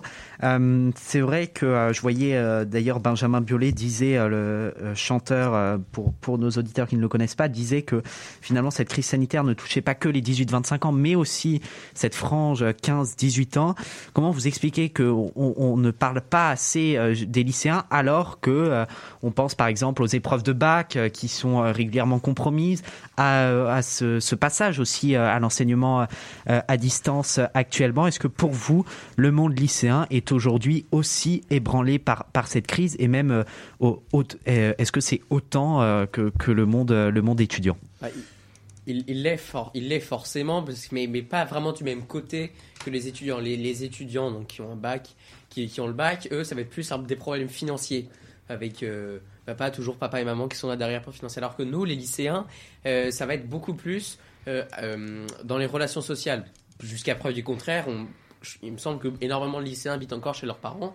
Et donc voilà, là, il y a toujours papa et maman pour, pour, pour aider à subvenir. Donc en fait, c'est pas c'est pas du tout vraiment la même euh, la même euh, fragilisation euh, des deux côtés, malgré que la différence d'âge soit extrêmement proche. C'est pas du tout la même fragilisation, mais c'est quand même des deux côtés. Et, bon, peut-être un plus que l'autre, mais c'est quand même de, des, des, des, soucis à prendre vraiment en compte. Yanis Limam. Le champ d'action de la FAGE sur, sur les lycéens, c'est vraiment sur le volet entre guillemets jeunesse plus que sur le volet un peu euh, syndicalisme euh, lycéen, là où on n'a pas vraiment notre place. Mais euh, aujourd'hui, le bilan que je peux faire par rapport à ces lycéens, c'est que oui, aujourd'hui, vous, vous payez également les conséquences d'une crise.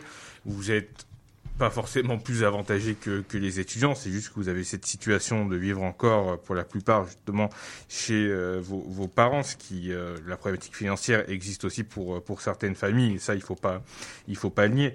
La problématique du lien social, en revanche, oui, ça, on n'arrivera jamais à remplacer justement une interaction physique par une interaction de, téléphone, une, interaction digitale.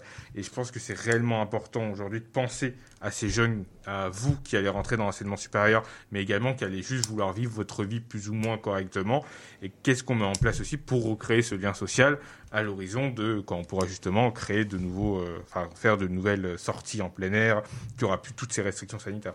Alors tout à l'heure, euh, c'est très intéressant parce que ça, ça rebondit un peu euh, sur les sujets que j'abordais avec la sociologue Monique Dagneau.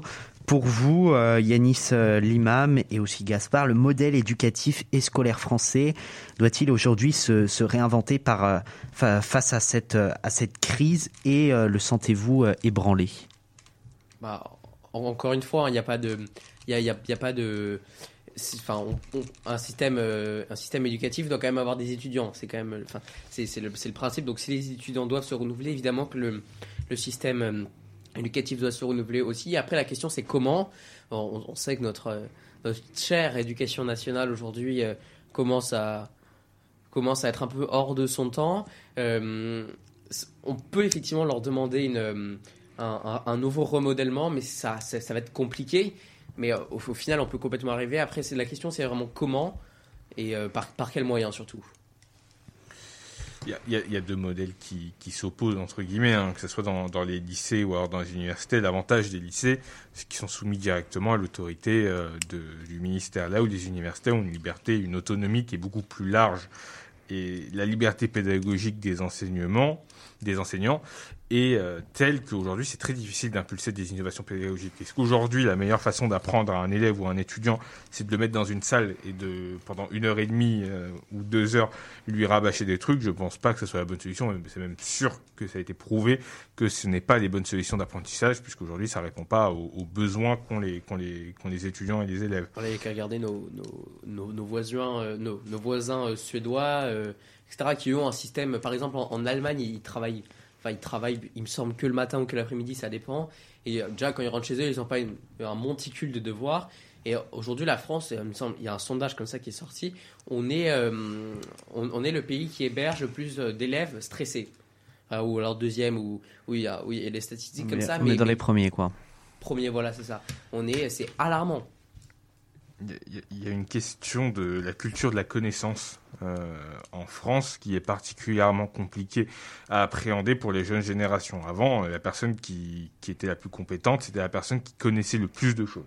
C'est pour ça qu'aujourd'hui, on a des enseignants-chercheurs à l'université qui connaissent plein de choses, mais qui ne sont pas pédagogues. Aujourd'hui, ce qu'il faut, et aujourd'hui ce qu'il faut impulser, que ce soit dans les formations euh, au lycée ou les formations dans l'enseignement supérieur, c'est ce que nous, à la FAGE, on défend depuis des années, c'est l'approche par compétence. C'est de dire que ce qui est intéressant, c'est pas tellement la connaissance, c'est la compétence. C'est aujourd'hui qu'est-ce que vous savez faire? Les connaissances, elles seront là. Et aujourd'hui, la connaissance qu'elle a à portée de doigt avec un téléphone, c'est quelque chose qui n'est pas forcément intéressant. Est-ce que ça vous intéresse de savoir précisément quelle date, qu'est-ce qui s'est passé à telle date, de tel jour euh, euh, en histoire Je pense pas que ce soit la chose qui soit la plus pertinente. Par contre, connaître les effets et avoir un schéma de pensée qui vous permet de réfléchir, c'est plus émancipateur, euh, émancipateur que seulement la connaissance. Alors durant cette crise sanitaire, les classes préparatoires aux grandes écoles, généralement très exigeantes, qui se tiennent dans des lycées, sont restées ouvertes alors que les universités ont fermé leurs portes. Alors il y a eu beaucoup d'incompréhension euh, d'étudiants, on l'a beaucoup entendu. Est-ce que vous avez le sentiment, euh, Yanis Rimam, d'une inégalité présente dans, le monde étudiant entre certains secteurs d'études et comment y remédier? Ça, ça a été euh, parti... ça, a été une mauvaise idée hein, de, laisser ouvert. Euh, bon, il y avait les classes de BTS également et les classes de, de, CPGE. Globalement, ça a été justifié par le fait que ça se trouvait dans des lycées non pas dans des universités. Et il est prouvé, ça c'est un fait, qu'il y a moins de brassage dans un lycée que dans une université où on monte à plusieurs dizaines de milliers de personnes qui se croisent chaque jour. Là où ça aurait été intéressant, c'est justement maintenir des travaux dirigés qui se font dans exactement les mêmes conditions que ce qui se passe au lycée. Et ça, ça n'a pas été fait, et ça, c'était problématique. Pourquoi? Parce que euh, la justification du ministère, c'est que c'était évidemment compliqué à faire et que l'université restait un lieu de brassage. Mais je pense qu'il y a eu une erreur là-dessus, mais que la volonté première n'était pas forcément de privilégier les CPGE à l'université. Euh, euh, justement, hein, pour, pour continuer là-dedans, le modèle de méritocratie à la française doit-il aujourd'hui être remis en question et être amélioré? Êtes-vous favorable, Yanis et Gaspard, à la multiplication de la mise en place de bourses et des quotas en fonction de la classe sociale, par exemple, pour garantir l'égalité des chances, comme cela se fait euh, outre-Atlantique, notamment aux, États-Unis? Personnellement, je vois difficilement comment on peut être contre ça, du moment qu'on en bénéficie.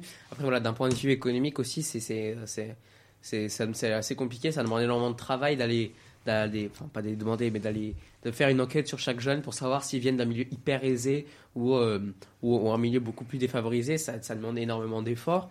Mais au final, pourquoi pas, c'est peut-être avec des, avec des petites mesures comme ça qu'on va arriver à, à sauver et voire même à, renouveler en fait le monde étudiant qui, encore une fois, aujourd'hui est, est, est, assez. Euh, est complètement en crise. Yanis Limam, êtes-vous favorable à, à la mise en place de quotas à l'américaine? Je pense qu'il enfin, faut déjà préciser exactement quelle, quelle serait euh, l'idée derrière. Oui, bien sûr. Je ne pense pas que ça soit la solution, en fait, au... alors si la question c'est la mixité sociale dans les universités, je ne pense pas que ce soit la réponse qui soit idéale. Aujourd'hui, si on veut réel, bon, déjà à l'université, il y a moins de problèmes de mixité sociale que par exemple dans les écoles ou euh, dans, dans les grandes écoles. Là, c'est encore plus flagrant. Si on veut vraiment justement euh, prendre le problème à la source, les inégalités euh, sociales, elles se créent dès le départ, dès l'enfance. Et en fait, il faut qu'on revoie tout le système social français et la façon dont justement bah, l'attribution, par exemple, quand, dans les places de, de collège sont faites, pareil pour les lycées, comment est-ce qu'on mixe à la fois, et après ça donne des questions d'urbanisme, hein, mais comment justement on met pas, pour caricaturer, hein, mais les pauvres dans des ghettos et euh, les riches dans les villes, parce que c'est ça aussi qui contribue justement à ce qu'il n'y ait pas de mixité sociale dans les collèges et les lycées, et qu'à partir du moment où on continue à faire ce genre de choses, et ça c'est de la politique de la ville, hein, euh, donc je, suis loin d'être expert, mais forcément on va reproduire des inégalités. Mais je pense que c'est un, sujet qu'on doit prendre à la source et non pas une fois que le problème est créé. Alors un autre sujet concerne régulièrement le monde étudiant, c'est sa politisation. Euh, on l'a vu notamment au travers des récentes polémiques. Alors depuis l'assassinat de Samuel Paty, l'exécutif scrute avec intérêt l'application de la liberté d'expression et de la laïcité dans les lycées, dans les facs, dans les universités, dans le monde éducatif français en général. Cependant, quelques débats subsistent. Pour vous, Yanis Rimam, l'université est-elle toujours un réel, un réel espace de libre-échange et comment y est appliquée la laïcité? Oui, c'est toujours un, espace de, de liberté d'expression et la FAGE, elle veillera à ce que ça le reste, que ça soit sur de la critique, que ça soit sur euh, des opinions politiques. Aujourd'hui, l'université, euh, elle est républicaine, elle est universaliste, elle doit le rester. Et à partir du moment où ce qu'on dit euh, reste dans le cadre de la loi, et en fait, tel que la liberté d'expression est définie aujourd'hui par la Constitution, par les décisions de justice qui ont pu, qui ont pu être rendues, évidemment que ça doit l'être. Et quand ça ne l'est pas, ça c'est particulièrement problématique et on ne peut pas tolérer aujourd'hui des discours qui soient censurés au titre en fait que ça ne plaît pas à une minorité de personnes. Alors euh, pour euh, pour terminer, Yanis Limam, euh, quelle serait là C'est une question plutôt globale. S'il y avait une réforme à mener dans les prochaines années pour améliorer le monde éducatif français, ça serait laquelle, selon vous, à mener en priorité? Pense qu'on peut même pas parler d'années. Là, il faut parler de, de mois. Je pense qu'il faut réformer urgemment les bourses sous critères sociaux pour permettre justement euh, de rétablir une vraie égalité des chances, pour permettre justement aux étudiants de pouvoir un minimum vivre euh, et pas survivre quand ils sont dans l'enseignement supérieur et ne pas avoir à travailler à côté de leurs études, ce qui est délétère et pour leurs études et pour leur santé en général. Et euh, juste pour, euh, pour terminer, on a une question de Marie-Hélène dans, dans, dans, le chat qui réagissait à notre débat sur les, sur les quotas. Et elle vous demande, Yalis Imam, si les quotas, ce n'est pas finalement une forme de discrimination à l'envers c'est de la discrimination positive. Enfin, c'est, tout est dans tout est dans le titre, je pense, et je suis pas pour aujourd'hui une société qui justement fait de la discrimination positive, parce que en fait, parler de discrimination positive euh, suppose que justement de base il y a eu des discriminations, ce qui est le cas, mais encore une fois, on ne résout pas forcément le problème à la fin, il faut résoudre le problème au début. La question se pose de qu'est-ce qu'on fait justement des personnes bah, qui n'ont pas eu la chance de pouvoir euh, subir une vraie insertion euh, sociale. Et ces jeunes-là, ces personnes-là, on doit les accompagner, mais pas forcément avec ces questions de, de quotas qui, je pense, ne résoudra, ne résoudra pas vraiment le problème. Voilà un nouveau débat très enrichissant dans l'expression lycéenne. C'est aussi ça l'objectif de notre émission, faire réagir et proposer de débats de fond et d'opinion. Merci Yanis Limam d'avoir été avec nous pour ce grand débat. On a bien compris votre message ce soir et celui de Lafage. Vous restez avec nous pour les tops et les flops dans quelques instants. Et je vous rappelle que dès 20h, vous retrouverez un point complet sur l'actualité avec Gaspard. N'hésitez pas à vous abonner à notre compte Instagram, expression lycéenne, et à réagir en commentaire sur ce Facebook Live. Tout de suite, je vous propose de retrouver Gaspard pour son mois politique consacré au blocage du canal de Suez il y a deux semaines par un des plus gros porte-containers du monde, l'Evergiven. Alors Gaspard, tout d'abord, tu nous proposes un petit retour sur ce qu'il s'est passé. Tout à fait. Mardi 23 mars, mars pardon, l'Evergiven crée à cause d'événements météorologiques la pire crise maritime de ces dernières années. L'Evergiven est un porte-conteneur de classe Golden mesurant 400 mètres de long, 59 de large, 60 de haut pesant 220 000 tonnes et pouvant transporter jusqu'à 20 388 conteneurs classiques de 20 pieds, appartenant à Shoei-Kisen de l'Evergreen Marine Corporation, évidemment sous le pavillon du Panama qui, je le rappelle, est un joli paradis fiscal. Toutes ces données font que l'Evergiven est l'un des plus grands porte-conteneurs au monde, à l'image de notre mondialisation actuelle, qui est de plus en plus grande et complexe à piloter. Ce bateau avait déjà connu en février 2019 à Hambourg une collision avec un transborder de 20 mètres. L'Evergiven part du port de Yantian en Chine pour rejoindre le port de Rotterdam aux Pays-Bas et devait, pour gagner plusieurs milliers de kilomètres, passer par le canal de Suez en Égypte, créé par l'homme en 1869, évitant ainsi aux bateaux commerciaux de contourner l'Afrique pour accéder à ce qui à l'époque était le Royaume des Indes. Alors, euh, ce canal est bien sûr vital pour le commerce, à tel point qu'entre 10 et 12% du trafic maritime mondial y transiterait, ainsi que 10% du commerce maritime pétrolier. Tout cela en plus de 19 000 navires pour l'année 2020, ce qui est énorme avec une pandémie. Ah bah bien sûr, euh, même avec pandémie, et je, je, je vous sors même pas le chiffre de 2019, il est conséquent. Mais bien sûr, ce canal, il présente deux défauts qui sont assez liés entre eux. Il n'est pas très grand, bien qu'il fasse 193 km, soit en Paris-Normandie. À certains endroits, la largeur est de seulement 280 mètres. Bon, on rappelle que des gros bateaux comme l'Evergiven y passent, avec une profondeur de encore, une fois, seulement de 22,5 mètres. À échelle humaine, ces dimensions sont bien sûr énormes, mais le canal est à double sens et souvenez-vous des dimensions titanesques de certains navires comme l'Evergiven. Ce navire, l'Evergiven, justement, emprunte donc ce canal pour aller en Europe en payant au passage le péage maritime de la ville de Suez de plusieurs centaines de milliers d'euros. Le navire est donc accepté de justesse sur le canal, qui ne peut accepter que des navires de 400 mètres, soit la taille exacte de l'Evergiven, et de 240 000 tonnes, soit seulement 20 000 tonnes de plus que le navire. Lors de la traversée du canal, l'Evergiven est frappé par une tempête de sable qui, selon Evergreen, la compagnie exploitant le porte-conteneur, l'aurait amené à s'échouer entre les deux rives, bloquant ainsi le passage dans les deux sens. Rapidement, des dizaines de navires sont bloqués et les remorqueurs peinent à, le débloquer. La situation s'aggrave, les pertes d'argent s'élèvent à plusieurs milliards par jour pour l'Égypte. Outre le drame maritime, les intérêts politiques sont mis en jeu. Rappelons-le que l'Égypte est gouvernée d'une main autoritaire par Al-Sisi, qui a besoin de cet argent pour gouverner son pays. En Égypte, le tourisme est la première source de revenus, suivi par le canal qui rapporte 5 milliards de dollars en seulement 10 mois. Ce revenu va bien sûr directement à l'Égypte qui n'est, je ne rappelle pas du tout, un modèle de démocratie.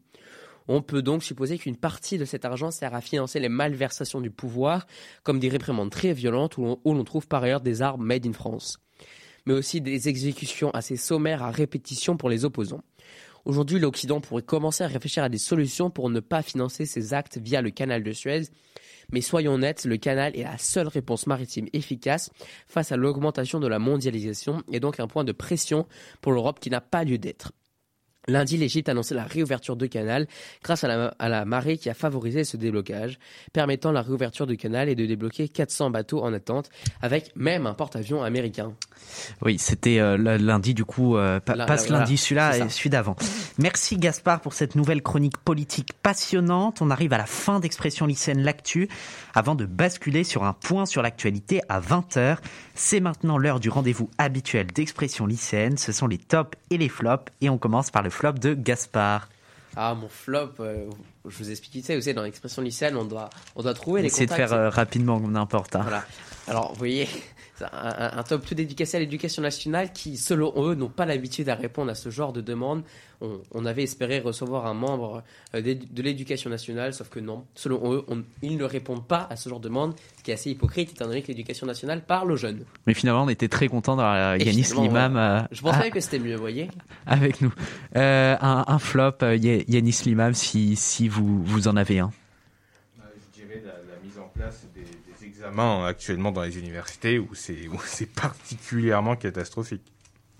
Alors euh, moi mon, mon flop ce soir hein, il est euh, il est plutôt euh, dans, dans la forme du discours d'E- d'Emmanuel Macron qui pendant 20 minutes c'est surtout on a on a eu l'impression parfois d'une auto une auto satisfaction qui qui, qui revenait qui était un peu parfois parfois agaçante à écouter qui a malheureusement de, euh, gâché le, le fond du discours qui euh, était lui plutôt euh, plutôt intéressant pour une fois. Euh, le top de Gaspard ce soir. Mon top, j'en parlais tout à l'heure dans mon journal, c'est plus de 10 millions de Français ayant reçu au moins une dose à- depuis le début de la campagne de vaccination jusqu'à aujourd'hui, annoncée par le Premier ministre cet après-midi. Yanis Limam, un, un top. Alors un top, euh, vu les actualités, c'est un peu compliqué, mais c'est vrai que la vaccination, le fait que ça fonctionne bien, euh, et peut-être une date justement de, de, de vraiment euh, déconfinement à partir du 15 mai, ça serait vraiment très, euh, très intéressant.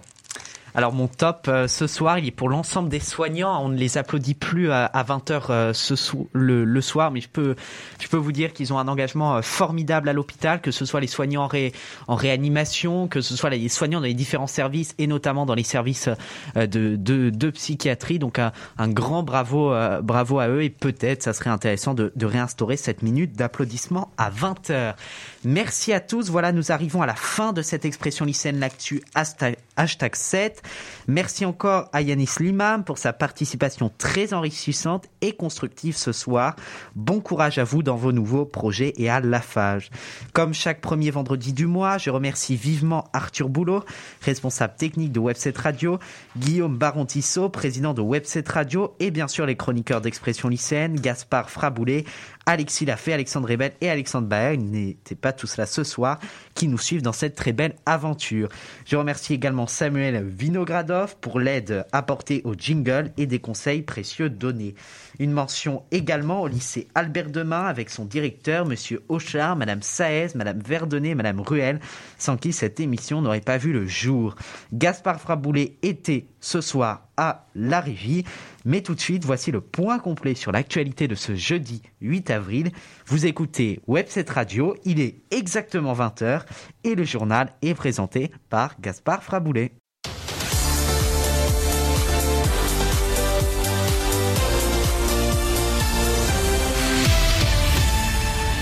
D'abord euh, tout de suite sur ce journal, il est exactement 20h01. 12 millions d'élèves ont pris le chemin de l'enseignement à distance depuis ce lundi, non sans problème alors que certains Français sont partis se reconfiner dans des résidences secondaires, Des plateformes de cours en ligne ont connu des piratages venus de l'étranger. On vous en dit plus à la fin de ce, ce journal. Récit aussi d'une vaccination qui s'accélère afin d'espérer pouvoir sortir de la crise sanitaire au plus vite. Expression lycéenne l'actu avec Yanis Limam et l'entretien avec Monique Dagneau seront à retrouver en podcast dès demain matin. N'hésitez pas aussi à vous abonner à notre compte Instagram expression lycéenne pour suivre les meilleures actualités du mois. Et Gaspard, on commence ce grand journal avec Marine Le Pen qui a décidé de quitter la présidence du Rassemblement national. Une décision plutôt surprenante alors que les présidentielles approchent. Bah, effectivement, c'est hyper surprenant. Marine Le Pen a confirmé jeudi, jeudi 1er avril qu'elle quitterait d'ici l'été la présidence du Rassemblement national. Derrière tout, derrière tout cela, il y a une raison simple. Elle veut être la candidate de tous les Français. Une façon aussi de se détacher du RN qui a encore toujours cette image de fasciste, malgré la campagne de dédiabolisation, en passant notamment de FN à RN. Un coup politique qu'on peut qualifier de assez étrange à un an pile des débuts du début des élections présidentielles 2022, Marine Le Pen déclarait au mensuel d'extrême droite L'Incorrect qu'elle attendra le 17e congrès pour valider, sa candidature sous les couleurs du RN, mais qu'elle quittera le dernier, ce dernier. Jordan Bardella, numéro 2 du RN, se dit tout à fait prête à la remplacer. Cette stratégie est très risquée pour Le Pen qui risque de disparaître de la scène politique si son montage ne fonctionne pas.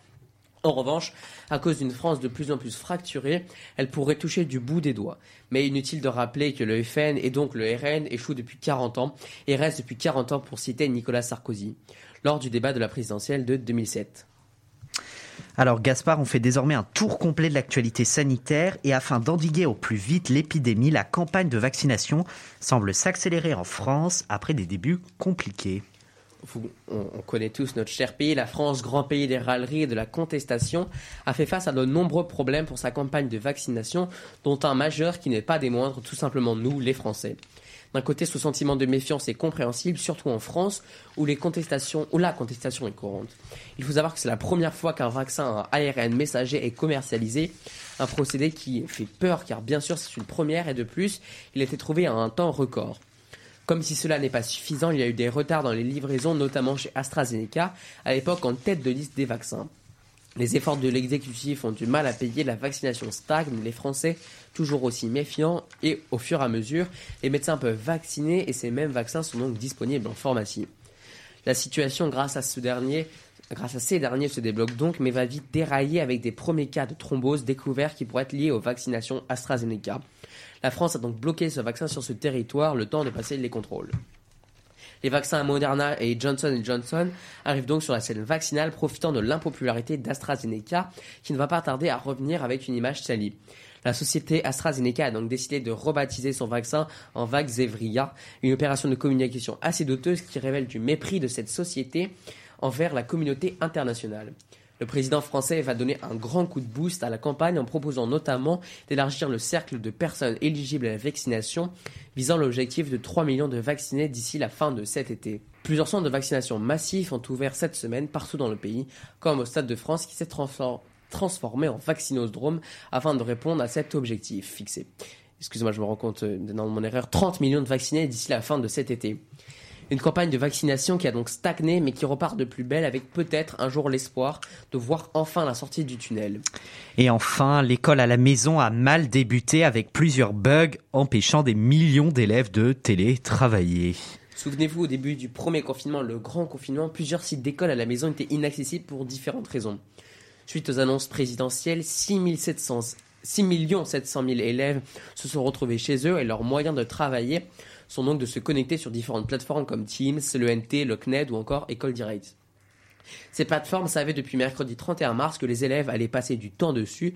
De plus, elles avaient déjà connu ce genre de situation avant le premier confinement. Malgré tout cela, la quasi-totalité des sites d'école à la maison ont sauté mardi dernier pour différentes raisons. La première était que les serveurs n'étaient pas prêts à ces visites de masse, qui a bien sûr entraîné un ralentissement dans la journée de mardi, un cas de figure qui a concerné beaucoup de sites. La seconde raison, et qui est assez triste, est, est que des sites comme Ma classe à la maison ont été victimes d'une cyberattaque étrangère. Encore une fois, la France ne peut plus, pré- La France, et plus précisément l'éducation nationale, est mal préparée aux mesures de nos systèmes informatiques facilement piratables et un manque de prévoyance. Merci beaucoup Gaspard pour ce grand journal que tu présentais exceptionnellement. L'actu par et pour les lycéens, c'est bien sûr notre euh, maître mot. Allez, pour terminer, euh, je vous l'avais promis lors du grand journal à 18h, je vous propose désormais d'ouvrir une rapide page sportive sur ce qu'il s'est passé ces 30 derniers jours, préparée par Alexis Lafay, qui n'est malheureusement pas avec nous en studio ce soir. On commence par les violences sexistes et sexuelles qui sont toujours présentes dans le monde du sport avec l'affaire Pierre Ménès, le journaliste vedette de Canal+ et commentateur légendaire du jeu euh, FIFA a été coupable de propos sexistes et est accusé d'agression sexuelle dans un documentaire réalisé par Marie Portolano sur Canal+ le euh, journaliste a d'ores et déjà été limogé du nouveau FIFA où il ne commentera plus et a été écarté jusqu'à nouvel ordre par le Canal Football Club. Une analyse approfondie est en cours, comme l'ont demandé les syndicats de la chaîne cryptée. Une affaire bien triste, révélatrice des abus qui ont toujours lieu malheureusement dans le monde sportif, d'autant plus que l'actrice Alice Belaïdi a renchéri ce lundi au micro de nos confrères d'Europe 1 accusant le journaliste de racisme. Et puis du foot avec la trêve internationale et la victoire de la France sur deux de ses derniers matchs dans les qualifications pour la Coupe du Monde 2022. La France est première de son groupe malgré un nul contre l'Ukraine, mais le niveau de jeu des Bleus reste inquiétant à trois mois de l'Euro. Avec ses piètres performances, c'est tout le système du foot international qui est visé. Pendant les trêves, les joueurs enchaînent trois matchs en une semaine avec aucun vrai entraînement. Peut-être faudrait-il laisser un peu plus de temps aux joueurs et avoir des matchs de qualification plus attractifs. Peut-être tous regroupés en un même mois international avec un beau spectacle à la clé. Et puis le foot en club avec les quarts de finale aller de la Ligue des Champions. Le PSG s'est bien sûr imposé hier soir 3-2 sur la pelouse du Bayern de Munich. On en parlait tout à l'heure. Le Real s'est imposé 3 à domicile face à Liverpool. Chelsea a signé hier soir un succès 2-0 contre Porto à l'extérieur, alors que Manchester City a pris le dessus sur Dortmund 2-1. Les quarts de finale retour auront lieu mardi et mercredi soir prochain. Et enfin la Formule 1 avec le premier Grand Prix de la saison, le Grand Prix de Bahreïn qui a vu Lewis Hamilton au terme d'une belle bataille s'imposer devant Max Verstappen. À noter la déception pour Mickey Schumacher, le fils du célèbre pilote. Pour son premier Grand Prix, fini 16e sur 18 pilotes ayant fini la course. Hamilton confirme pour sa dernière saison à F1 qu'il reste un pilote exceptionnel. On verra si cela se confirme dans les prochains Grands Prix, notamment celui d'Italie du 16 au 18 avril avec la forte concurrence de Red Bull et Ferrari et une belle bataille à la clé. Voilà, expression lycéenne l'actu numéro 7, c'est fini. J'ai été très heureux de pouvoir réaliser cette émission malgré des contraintes sanitaires qui s'appliquent à nous en studio. Je remercie une nouvelle fois notre invité, Yanis Limam. Et puis continuez à éveiller votre esprit critique et défendons notre liberté de s'informer plus que jamais. Je m'associe également aux chroniqueurs d'Expression lycéenne et à Webset Radio pour vous dire, chers jeunes, que les temps sont durs, certes, mais qu'on vous soutient, qu'on comprend votre, votre détresse et que nous vous donnons la parole chaque premier vendredi du mois. Chers auditeurs, n'hésitez pas à nous suivre sur Instagram avec le compte expression lycéenne. Merci d'avoir été présent en Facebook Live. On se retrouve le vendredi 7 mai pour la huitième émission d'Expression lycéenne L'Actu et la première d'Expression lycéenne Le Mag aux côtés de Seventeen Prod, même horaire, même jour, avec de nouveaux invités et de nouvelles découvertes tout en ayant l'objectif de vous informer. Voilà, vous écoutez euh, Webset Radio et merci d'être toujours euh, fidèle au poste. Salut, à bientôt. C'était Quentin Brachet de 18h à 20h pour Expression lycéenne sur Webset Radio.